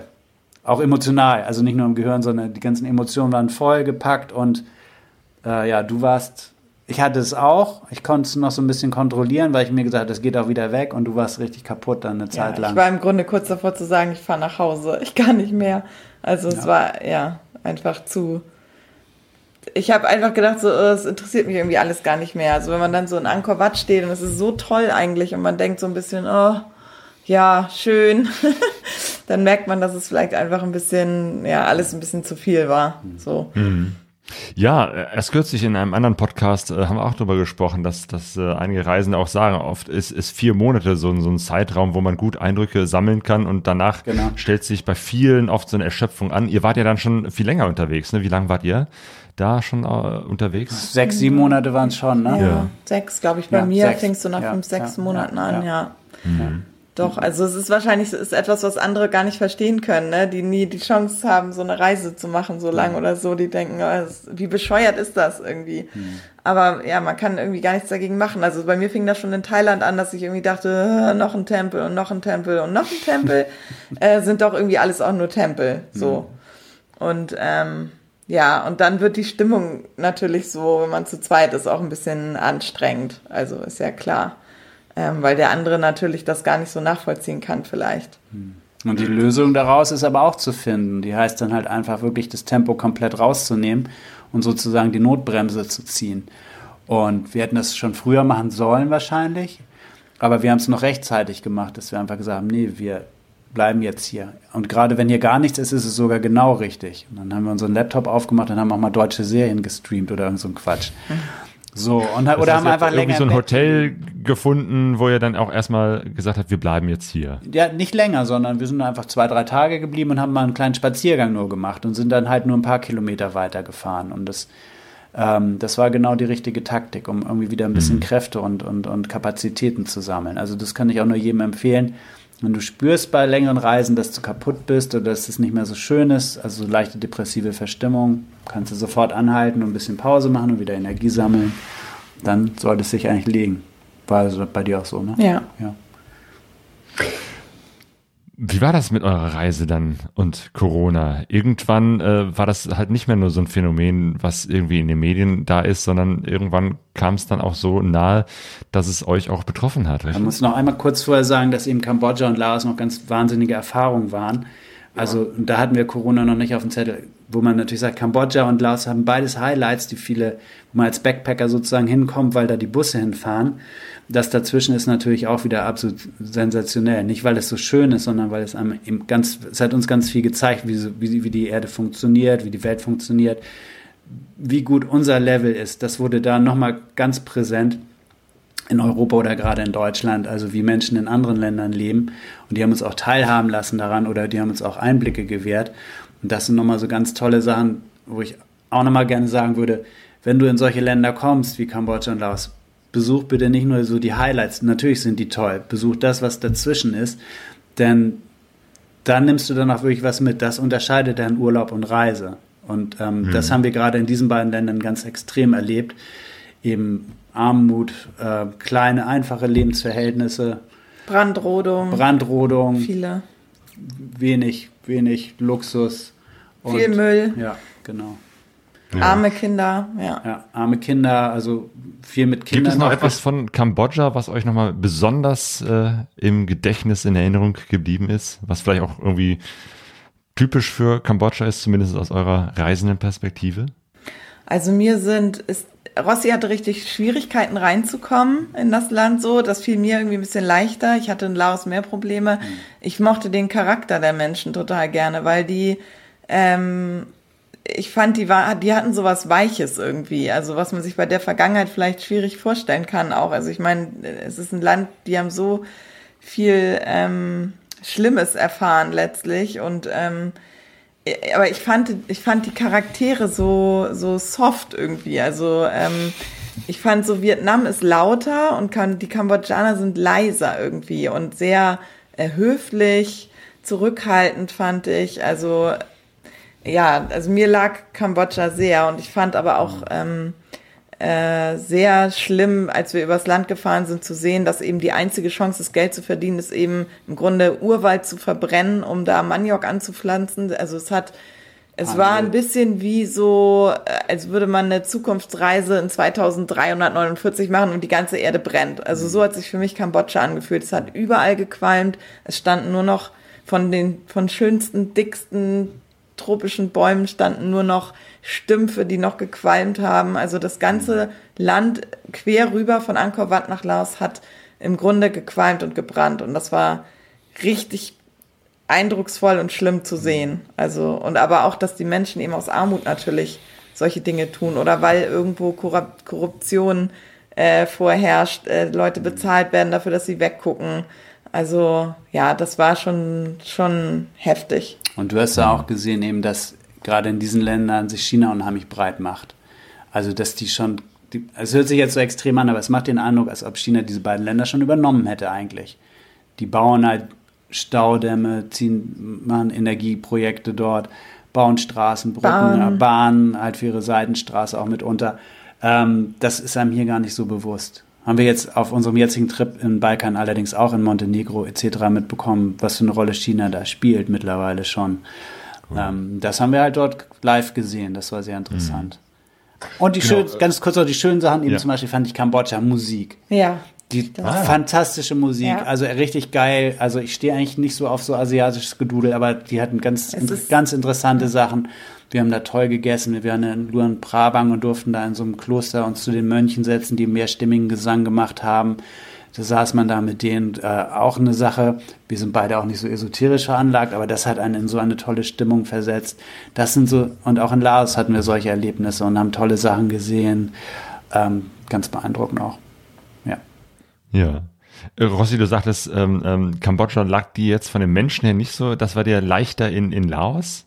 Ich bin generell in Kambodscha in der ersten Zeit. Das lag aber auch daran, dass wir wirklich an, an Horrororten waren. Also zum Beispiel ein Casinoort wie Las Vegas, den die Chinesen dort gebaut hatten, mit anschließendem Besuch auf einer Trauminsel, die sich auch als großes Müllloch und Ausbeutung von so Leuten, von westlichen Leuten eigentlich an, an den Einheimischen darstellt, wo wir Urlaub machen wollten war ich einfach, ich wollte da nur weg. Also das war, kann gar nicht sagen, dass die Kambodschaner mir nicht gefallen haben. Das Ganze dort fand ich, hat mich so bedrückt, äh, dass ich wirklich so einen Fluchtreflex entwickelt habe. Also ich habe mich auf die kleine Dietrich gesetzt und habe Gas gegeben und gesagt, lass uns bloß abhauen hier. und, und dann habe ich mich aber mit der Zeit dran gewöhnt und wir waren ja dann auch noch in in, was weiß ich, in Phnom Penh zum Beispiel, dann wieder in der Großstadt und haben da ganz viele interessante Dinge gesehen und erlebt. Und so bin ich langsam reingekommen und in Laos hat es mir dann schon wieder gut gefallen. Da war ich dann ja. wieder, also das, ich hatte so was ähnliches wie Uta, es war keine Depression, sondern so eine, oh, da konnte ich nicht mehr mit umgehen, was da alles passiert in Kambodscha. Es war mir ja. einfach zu viel. Weil ich habe nicht mehr, war nicht mehr so außenstehend und habe das beobachtet, sondern habe mich da so sehr reingezogen gefühlt auch. Ja. Gibt es in Laos ein, äh, ein Erlebnis, eine Landschaft oder etwas, wo ihr euch so erinnert, was so vielleicht auch exemplarisch für euer Erlebnis von Laos war? Also Luang Prabang ist die schönste Stadt Südostasiens. Also das sagen viele und das ist auch so. Also ähm, das ist wirklich eine super, super schöne, ganz besondere Stadt, ist auch UNESCO-Weltkulturerbe und ist auf jeden Fall äh, eine Reise wert. Ist wirklich ja. richtig toll. Hat ja. viel Französisches eben, ähm, aber es ist eine tolle Mischung auch aus asiatischem Stil. Ist natürlich auch touristisch, aber halt am Mekong gelegen und ähm, auch ganz, ganz schöne Stimmung hat die Stadt. Ja, wie hat das da eigentlich äh, mit den Grenzen funktioniert? Ähm, also ihr wart mit einem ähm, fremden Motorrad unterwegs. Ähm, einige Länder, da ist es ganz easy. Es gibt Länder, die machen da eher Probleme, wenn man mit dem Fahrzeug über die Grenze geht. Hat das da alles geklappt? Also es hat erstaunlich gut geklappt. Es gibt wohl Gerüchte, dass wenn man die Runde andersrum dreht von Vietnam nach Laos und Kambodscha, es nicht funktioniert. Aber wir hatten uns eben vorher ein bisschen schlau gemacht und ähm, es gibt auch Grenzen, da wird schon im Internet gewarnt, da kommt ihr nicht durch oder so. Also es gibt schon Probleme, aber man kann sie umgehen. Und so diese Horrorgeschichten von irgendwie, ja, dass man abgezogen wird. Ähm, wir haben ein Dollar extra bezahlt in Laos, wo dann an dem Fenster stand, äh, hier keine Fotos erlaubt. So, da hat dann äh, der nette Herr ein Dollar Stempelgeld verlangt. Ähm, sollte man vielleicht nicht bezahlen, aber wir fanden, also man muss es vielleicht spontan in der Situation entscheiden. Es wäre auch einfach schwer gewesen, ähm, zu sagen, nö, zahlen wir jetzt nicht, weil letztlich sitzt man dann dort vielleicht vier, fünf, sechs, sieben Stunden oder bis zum nächsten Tag, weil den längeren Atem haben die eh. Ja, es ist halt, ähm, ich kann auch verstehen, wenn Leute sagen, sie diskutieren bis zum Abwinken, dass sie nichts extra zahlen. Wir hatten aber auch Erlebnisse auch in Laos. Ähm, bei der Einreise wurde äh, von Kam nee, bei der Einreise in Kambodscha wurde vergessen, dass unsere Motorräder auch eingeführt werden müssen. Wir hatten uns schon gewundert, dass das so einfach ging. Ähm, und bei der Ausreise dann haben wir halt, äh, wurden wir dann plötzlich ins Büro geführt. Jetzt müsst ihr, äh, hier stimmt was nicht, eure Motorräder wurden nicht eingeführt und jetzt müsst ihr ähm, noch 10 Dollar extra zahlen. Und dann gab es aber auch ein, eine richtige Quittung dafür, also mit Stempel, alles stimmte. Und ich habe jetzt auch gerade noch mal gehört in einer Gruppe, dass jemand anderes das auch bezahlen musste. Also auch so Erfahrungen, wo wir dachten, erst dachten, oh, das ist jetzt bestimmt Abzocke, die aber dann eben doch nicht so ist. Also manchmal, wir hatten öfter mal die Erfahrung, dass man so schlechte Dinge erwartet, die dann aber eigentlich gar nicht eintreten. Ein paar schöne Grenzgeschichten sind auch noch im Buch. genau, es gibt ja noch das Buch, ähm, das ihr, äh, in dem eure Erlebnisse auch nochmal detailliert beschrieben sind.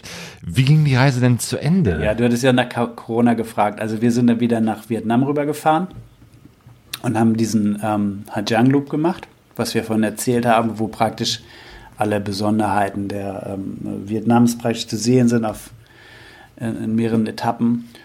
Und dann haben wir, genau, auf diesem Loop wollten wir irgendwann in ein Hotel abends reingehen, in einem kleineren Ort. Die hatten mehrere Hotels allerdings.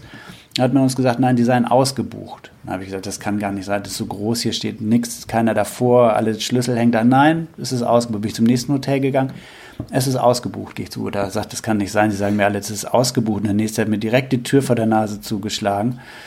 Und ähm, dann sind wir dann irgendwie beim vierten, fünften, sechsten, siebten Hotel, haben sie gesagt, okay, wir geben euch ein Zimmer. Und dann haben wir schon mitbekommen, es ging also darum, dass man dort davon ausgegangen ist, dass die Europäer Corona verursacht haben. Dementsprechend waren auch schon Kneipen und Restaurants zu. Es gab noch einen Italiener in dem Ort, der noch offen hatte. Und da haben wir dann mit anderen Leuten auch zusammengesessen und haben äh, mitbekommen, dass es jetzt wirklich ein ernsthaftes Problem ist. Und ähm, dann haben wir uns unterhalten und da war dann auch klar, es geht nicht weiter. Also es wird nicht weitergehen und wir fahren jetzt nach Hanoi. Und das haben wir dann auch gemacht, einen Tag später. Wir haben sozusagen den Loop dann abgebrochen und sind nach Hanoi gefahren.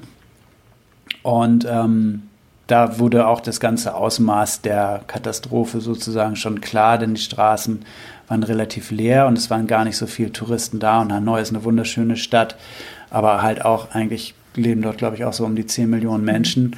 Und es war überhaupt nichts los. Am ersten Tag, das steigerte sich dann so, am zweiten Tag waren weniger Leute da und am dritten Tag waren wir schon die letzten Touristen dort so ungefähr. Und an immer mehr Hotels Zettel geschlossen wegen Genau. Covid. Genau. Ja, also einfach nur Genau. noch Zettel, keine, ja, es Ja. war alles zu. Und wir trafen immer Leute, die sagten, ja, wir warten hier auf Flugzeuge. Wir konnten, also wir waren gar nicht so schnell eigentlich bereit, uns da so umzustellen. Und wir mussten einfach sagen, jetzt nach der Südamerika-Erfahrung, nein, auch hier wird es nicht weitergehen.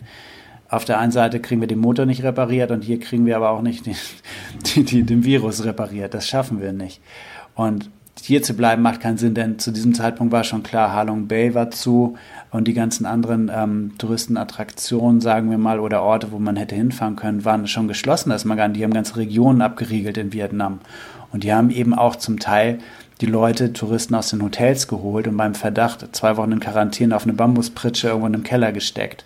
Bei einer Schale Reis am Tag. Also die haben wirklich nach Flügen, Flugnummern gesucht. Es Genau. kursierten dann bei Facebook in den Gruppen immer Flugnummern. Wenn ihr auf dem Flug wart, die Leute werden gesucht. Ähm, ich hab, bin nachts aufgewacht, habe aus dem Fenster geguckt, ob irgendwie äh, Militär, Polizei vor dem Hotel steht, weil die wirklich Hotels abgeriegelt haben, Leute rausgeholt haben, äh, verfrachtet haben in Quarantäne und so. Also Touristen, es war, ja, also es war wirklich schon Ja. psychisch anstrengend, Ja, dann- sozusagen. Dann sind wir rumgebummelt zu einem Reisebüro, sah auch voll vertrauenswürdig, gab es noch so ein paar Mao-Statuen und sowas. Und der sagte, ja, ja, er könnte uns noch einen Flug nach Bangkok organisieren. Und dann hat, gab er uns irgendwann, wir gaben ihm ein paar hundert Dollar und er gab uns so eine Quittung, eine Hand geschrieben und sagte, das klappt, geht damit mal zum Flughafen. Nachdem wir aber die ganzen Horrorgeschichten gehört haben, wir hatten ja auch keine andere Wahl. Also es war im Internet Online ging nichts ging mehr. gar nichts Da mehr. waren alle Fluggesellschaften hatten dicht gemacht. Und dann sind wir zum Flughafen gefahren und es ist halt einfach so gespenstisch war. Es war der letzte Flug, der ging dort scheinbar. Außer uns war keiner da und eben noch 300 Leuten vielleicht, die diesen Flug gerne haben wollten. Und viele andere, die da nicht mehr reinkamen und da Genau. saßen noch und oder war das? Ach, das war ein Bank. Und dann wurden halt, dann wurden Ja. halt auch diverse Kurze Leute. Frage, was, was war mit den Motorrädern? Die hatten wir verkauft in Hanoi direkt. Ah, ja. Wir hatten das Okay. bei Facebook annonciert und ähm, die wurden, also wir haben dann ein bisschen weniger Geld bekommen, aber letztendlich waren wir sehr zufrieden, weil uns wurden noch 500 Dollar gezahlt. Das heißt, für monatelangen Spaß mit den Dingern haben wir jeder 250 Dollar bezahlt. Absolut geil. Okay. Okay, und, Und- jetzt standet ihr mit eurem letzten Gepäck da Genau, und dann- versucht noch irgendwie aus dem Land rauszukommen. Genau, und vor uns wurden eben schon immer Leute abgewiesen, die ein richtiges Ticket hatten und wir mit unserem kleinen Papierfetzen da aus der Tabakbude von so Vietnamesen selbst handschriftlich ausgefüllt. Ähm, und zu unserer Überraschung sagten die, ja, euer Platz ist da und da. Und dann wurden wir reingewogen, konnten nach Bangkok fliegen. Hey. Und in Bangkok ging es dann genauso weiter. Also da war es dann so, dass man den ersten Tag war es noch angenehm und am zweiten Tag hatte man entdeckt, hatte wohl der Gesundheitsminister gesagt, die Europäer, die duschen nie und deswegen bringen sie den Virus hier nach Thailand. Ja, und das war unser Ende. Also uns, wir haben nichts mehr bekommen und so. Wir haben dann im Hotel gesessen und gewartet und glücklicherweise hatten wir einen Flug nach, nach Finnland buchen können, den wir auch bekommen haben dann. Nach Finnland. Ja, und in Bangkok war es wirklich schon teilweise dramatisch, weil es saßen hunderte von Leuten auf dem Flughafen schon seit Tagen, die keinen Flug bekommen haben. Die Wartelisten waren endlos lang, die haben da Bücher irgendwie gewälzt. Das waren, also das war unglaublich. Und Leute, die fix und fertig mit den Nerven waren, weil sie nicht mehr nach Hause gekommen sind. Bei uns hat es dann glücklicherweise reibungslos geklappt. Wir sind nach Helsinki geflogen und von Helsinki nach Hause. und waren echt genervt. Und waren obdachlos. waren obdachlos, Ja. Das glaube ich euch. Meine Güte. Wann seid ihr denn letztendlich äh, zurückgekehrt nach Hause? Wie lange wart ihr unterwegs? Acht Monate ziemlich genau. Ja. Am 23. März sind wir hier gelandet. Ah, auch mitten in die deutsche Corona-Krise. Ja, ne? Genau. Ja. Oh. Genau, wir wollten eigentlich nach Australien fliegen. Ich habe Verwandtschaft in Australien und hatten schon einen Flug gebucht nach äh, Melbourne, weil wir dachten, oh, wir müssen jetzt irgendwie gucken, wie wir die letzten Monate ausklingen lassen. Und es war eigentlich, war seit über 20 Jahren nicht da. Gedacht, eigentlich so günstig und schnell wie von hier kommen wir nie wieder nach Australien. Und hatten einen Camper, so einen Billigcamper gemietet, alles eingetütet. Und einen Tag vor dem Flug hat Australien alle Grenzen dicht gemacht und alle Flüge wurden storniert. Und damit hatte sich das dann auch erledigt. Ja. Was für eine Reise. Eine Reise mit vielen völlig unerwarteten Wendungen, mit vielen Überraschungen. Was würdet ihr sagen? Was, was war die größte Überraschung dieser Reise? Oh Gott, die hatte so viele. Ich kann, Also die größte Überraschung ist eigentlich schon, finde ich, dass jeder Tag ein riesiges Abenteuer war. Also ich, wir würden da auch, glaube ich, beide, wir haben uns schon oft darüber unterhalten, wir würden da nichts, nichts rausziehen. Wir können es jedem empfehlen, das selber zu machen. Aber es ist, jeder Tag ist wirklich ein riesiges Abenteuer. Und es war nicht ein Tag langweilig und es war nicht ein Tag ohne ein wirklich special, super prägnantes Erlebnis. man kann sich an fast jeden Tag, einzelnen Tag eigentlich Ja. erinnern. Also ja. So, und ich habe irgendwie, so, ich habe Notizen gemacht. Ich habe hier zu Hause mein Büchlein so gebastelt. So, da steht da Honda, da hat ein Honda-Aufkleber drauf. Und Ah, ist das, das das Büchlein, das ihr, wo du unterwegs so Tagebuch geschrieben ja, hast? so, das sieht man hier so ein bisschen. Da stehen immer so Ja. klein, so, kleine Notizen drin. Ah, ganz So, viel mit dem Kuli auf Papier. Ganz klassisch. So, und da habe ich praktisch, und dann musste ich dann noch ein zweites Buch dazu kaufen. So sehen die dann in Thailand aus. Ein bisschen schöner. Und hier sind so Kitschig. alle möglichen kleinen Kärtchen drin oder ein Aufkleber vom Pi Loop. Da fährt man in Thailand, da gibt es 2000 Kurven. Dann verkaufen die einen Aufkleber, hat man eine kleine Erinnerung. Ein Eintritt für irgendwie eine, ein Kloster oder irgendwas. Die ganzen Erinnerungen, Quittungen und Ja, sowas. und so, so Schön. sammelt man eben tausende von kleinen Erlebnissen und großen Erlebnissen, Begegnungen, dass man gar nicht sagen kann, es gibt eine besondere Sache, sondern die Reise als solche. Und für mich war noch im Nachhinein überraschend, wirklich, dass das Tempo, was wir anschlagen mussten, dann insofern richtig war, weil wir vier Monate kürzer hatten. Sonst hätten wir viele Dinge nicht so erlebt. Da war ich ganz froh drüber. Ja. Koka im Andenwind. So ist das Buch, das ihr dann letztendlich aus diesen ganzen Erlebnissen und den Erinnerungen äh, zusammengeschrieben habt. Ein richtig dickes Ding. Ne? Ich habe es zufällig auch was? da. Ach, sowas. Mensch, also äh, eine Reise, die ganz anders verlaufen ist äh, als gedacht. Äh, aber ich glaube, was man auf jeden Fall daraus lernen kann, ist äh, niemals aufgeben. Ihr hättet ja auch sagen können, nach den ersten Erlebnissen in Südamerika, alles scheiße, wir fahren nach Hause, das war's.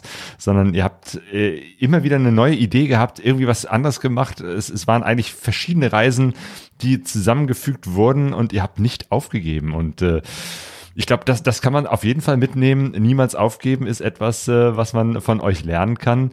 Und dafür und für eure Geschichten, die ihr erzählt habt, sage ich euch ganz herzlichen Dank. Ja, danke für deine Einladung hier. Ja, danke fürs nette Gespräch. Hat Spaß gebracht. Jo, das war schön, eure Geschichten zu hören. Und ähm, ja, danke auch an die Hörerschaft für die Aufmerksamkeit, Ja, für die danke. Menschen, die hier live auch dabei waren und sind, äh, zuschauen und zu hören. Und äh, genau, es gibt von euch ähm, eure Seite, ne? Wie, wie, Tudoro. www.tuduro.com. Ah ja, .com, genau. Tudoro. Dort gibt's halt den Blog zum Beispiel, den wir während der Reise geführt haben und der ist eben anders als das Buch. Also das eine sind die Geschichten, die wir direkt live geschrieben haben, das andere ist ein bisschen reflektierter halt schon. Da sind auch einige Fotos ähm, mit dabei und ja, die aktuellen Projekte und vergangene haben wir bis jetzt noch nicht reingemacht, aber das ist halt auch einfach alles immer unheimlich aufwendig und ich glaube, die Seite ist jetzt schon ganz informativ für Menschen, die auch mal überlegen, so eine Reise zu machen. Steht eine ganze Menge drin, kann man sich viele Infos abholen, also ist dann in dem Fall auch unkommerziell, sind ein paar so Sachen von Sponsoren drin. Ähm, das ist aber auch schon passé alles. Also wir haben dann ein paar Reifen haben wir ein bisschen günstiger bekommen, aber das war es im Grunde auch schon so hier. Genau. Und ihr habt auch aufgeschrieben, wer euch nicht gesponsert hat. Hall of Shame. Ja. ja. Ja, ja. Okay, Ute Androssi, herzlichen Dank nochmal. Und äh, ihr habt ja gerade schon erzählt, ne, ihr, ihr seid jetzt gerade frisch zurück von einer anderen Reise. ja. Durch Ja. den Balkan, also äh, ihr seid wieder unterwegs. Äh, das Motorradreisen habt ihr danach nicht aufgegeben, sondern Ja. man trifft euch immer noch on the road. Absolut. Also in dem Sinne, gute Reise. Danke, Danke, euch auch. Euch auch.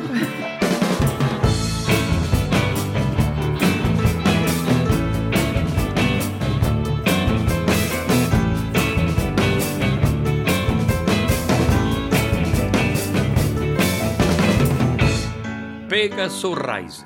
de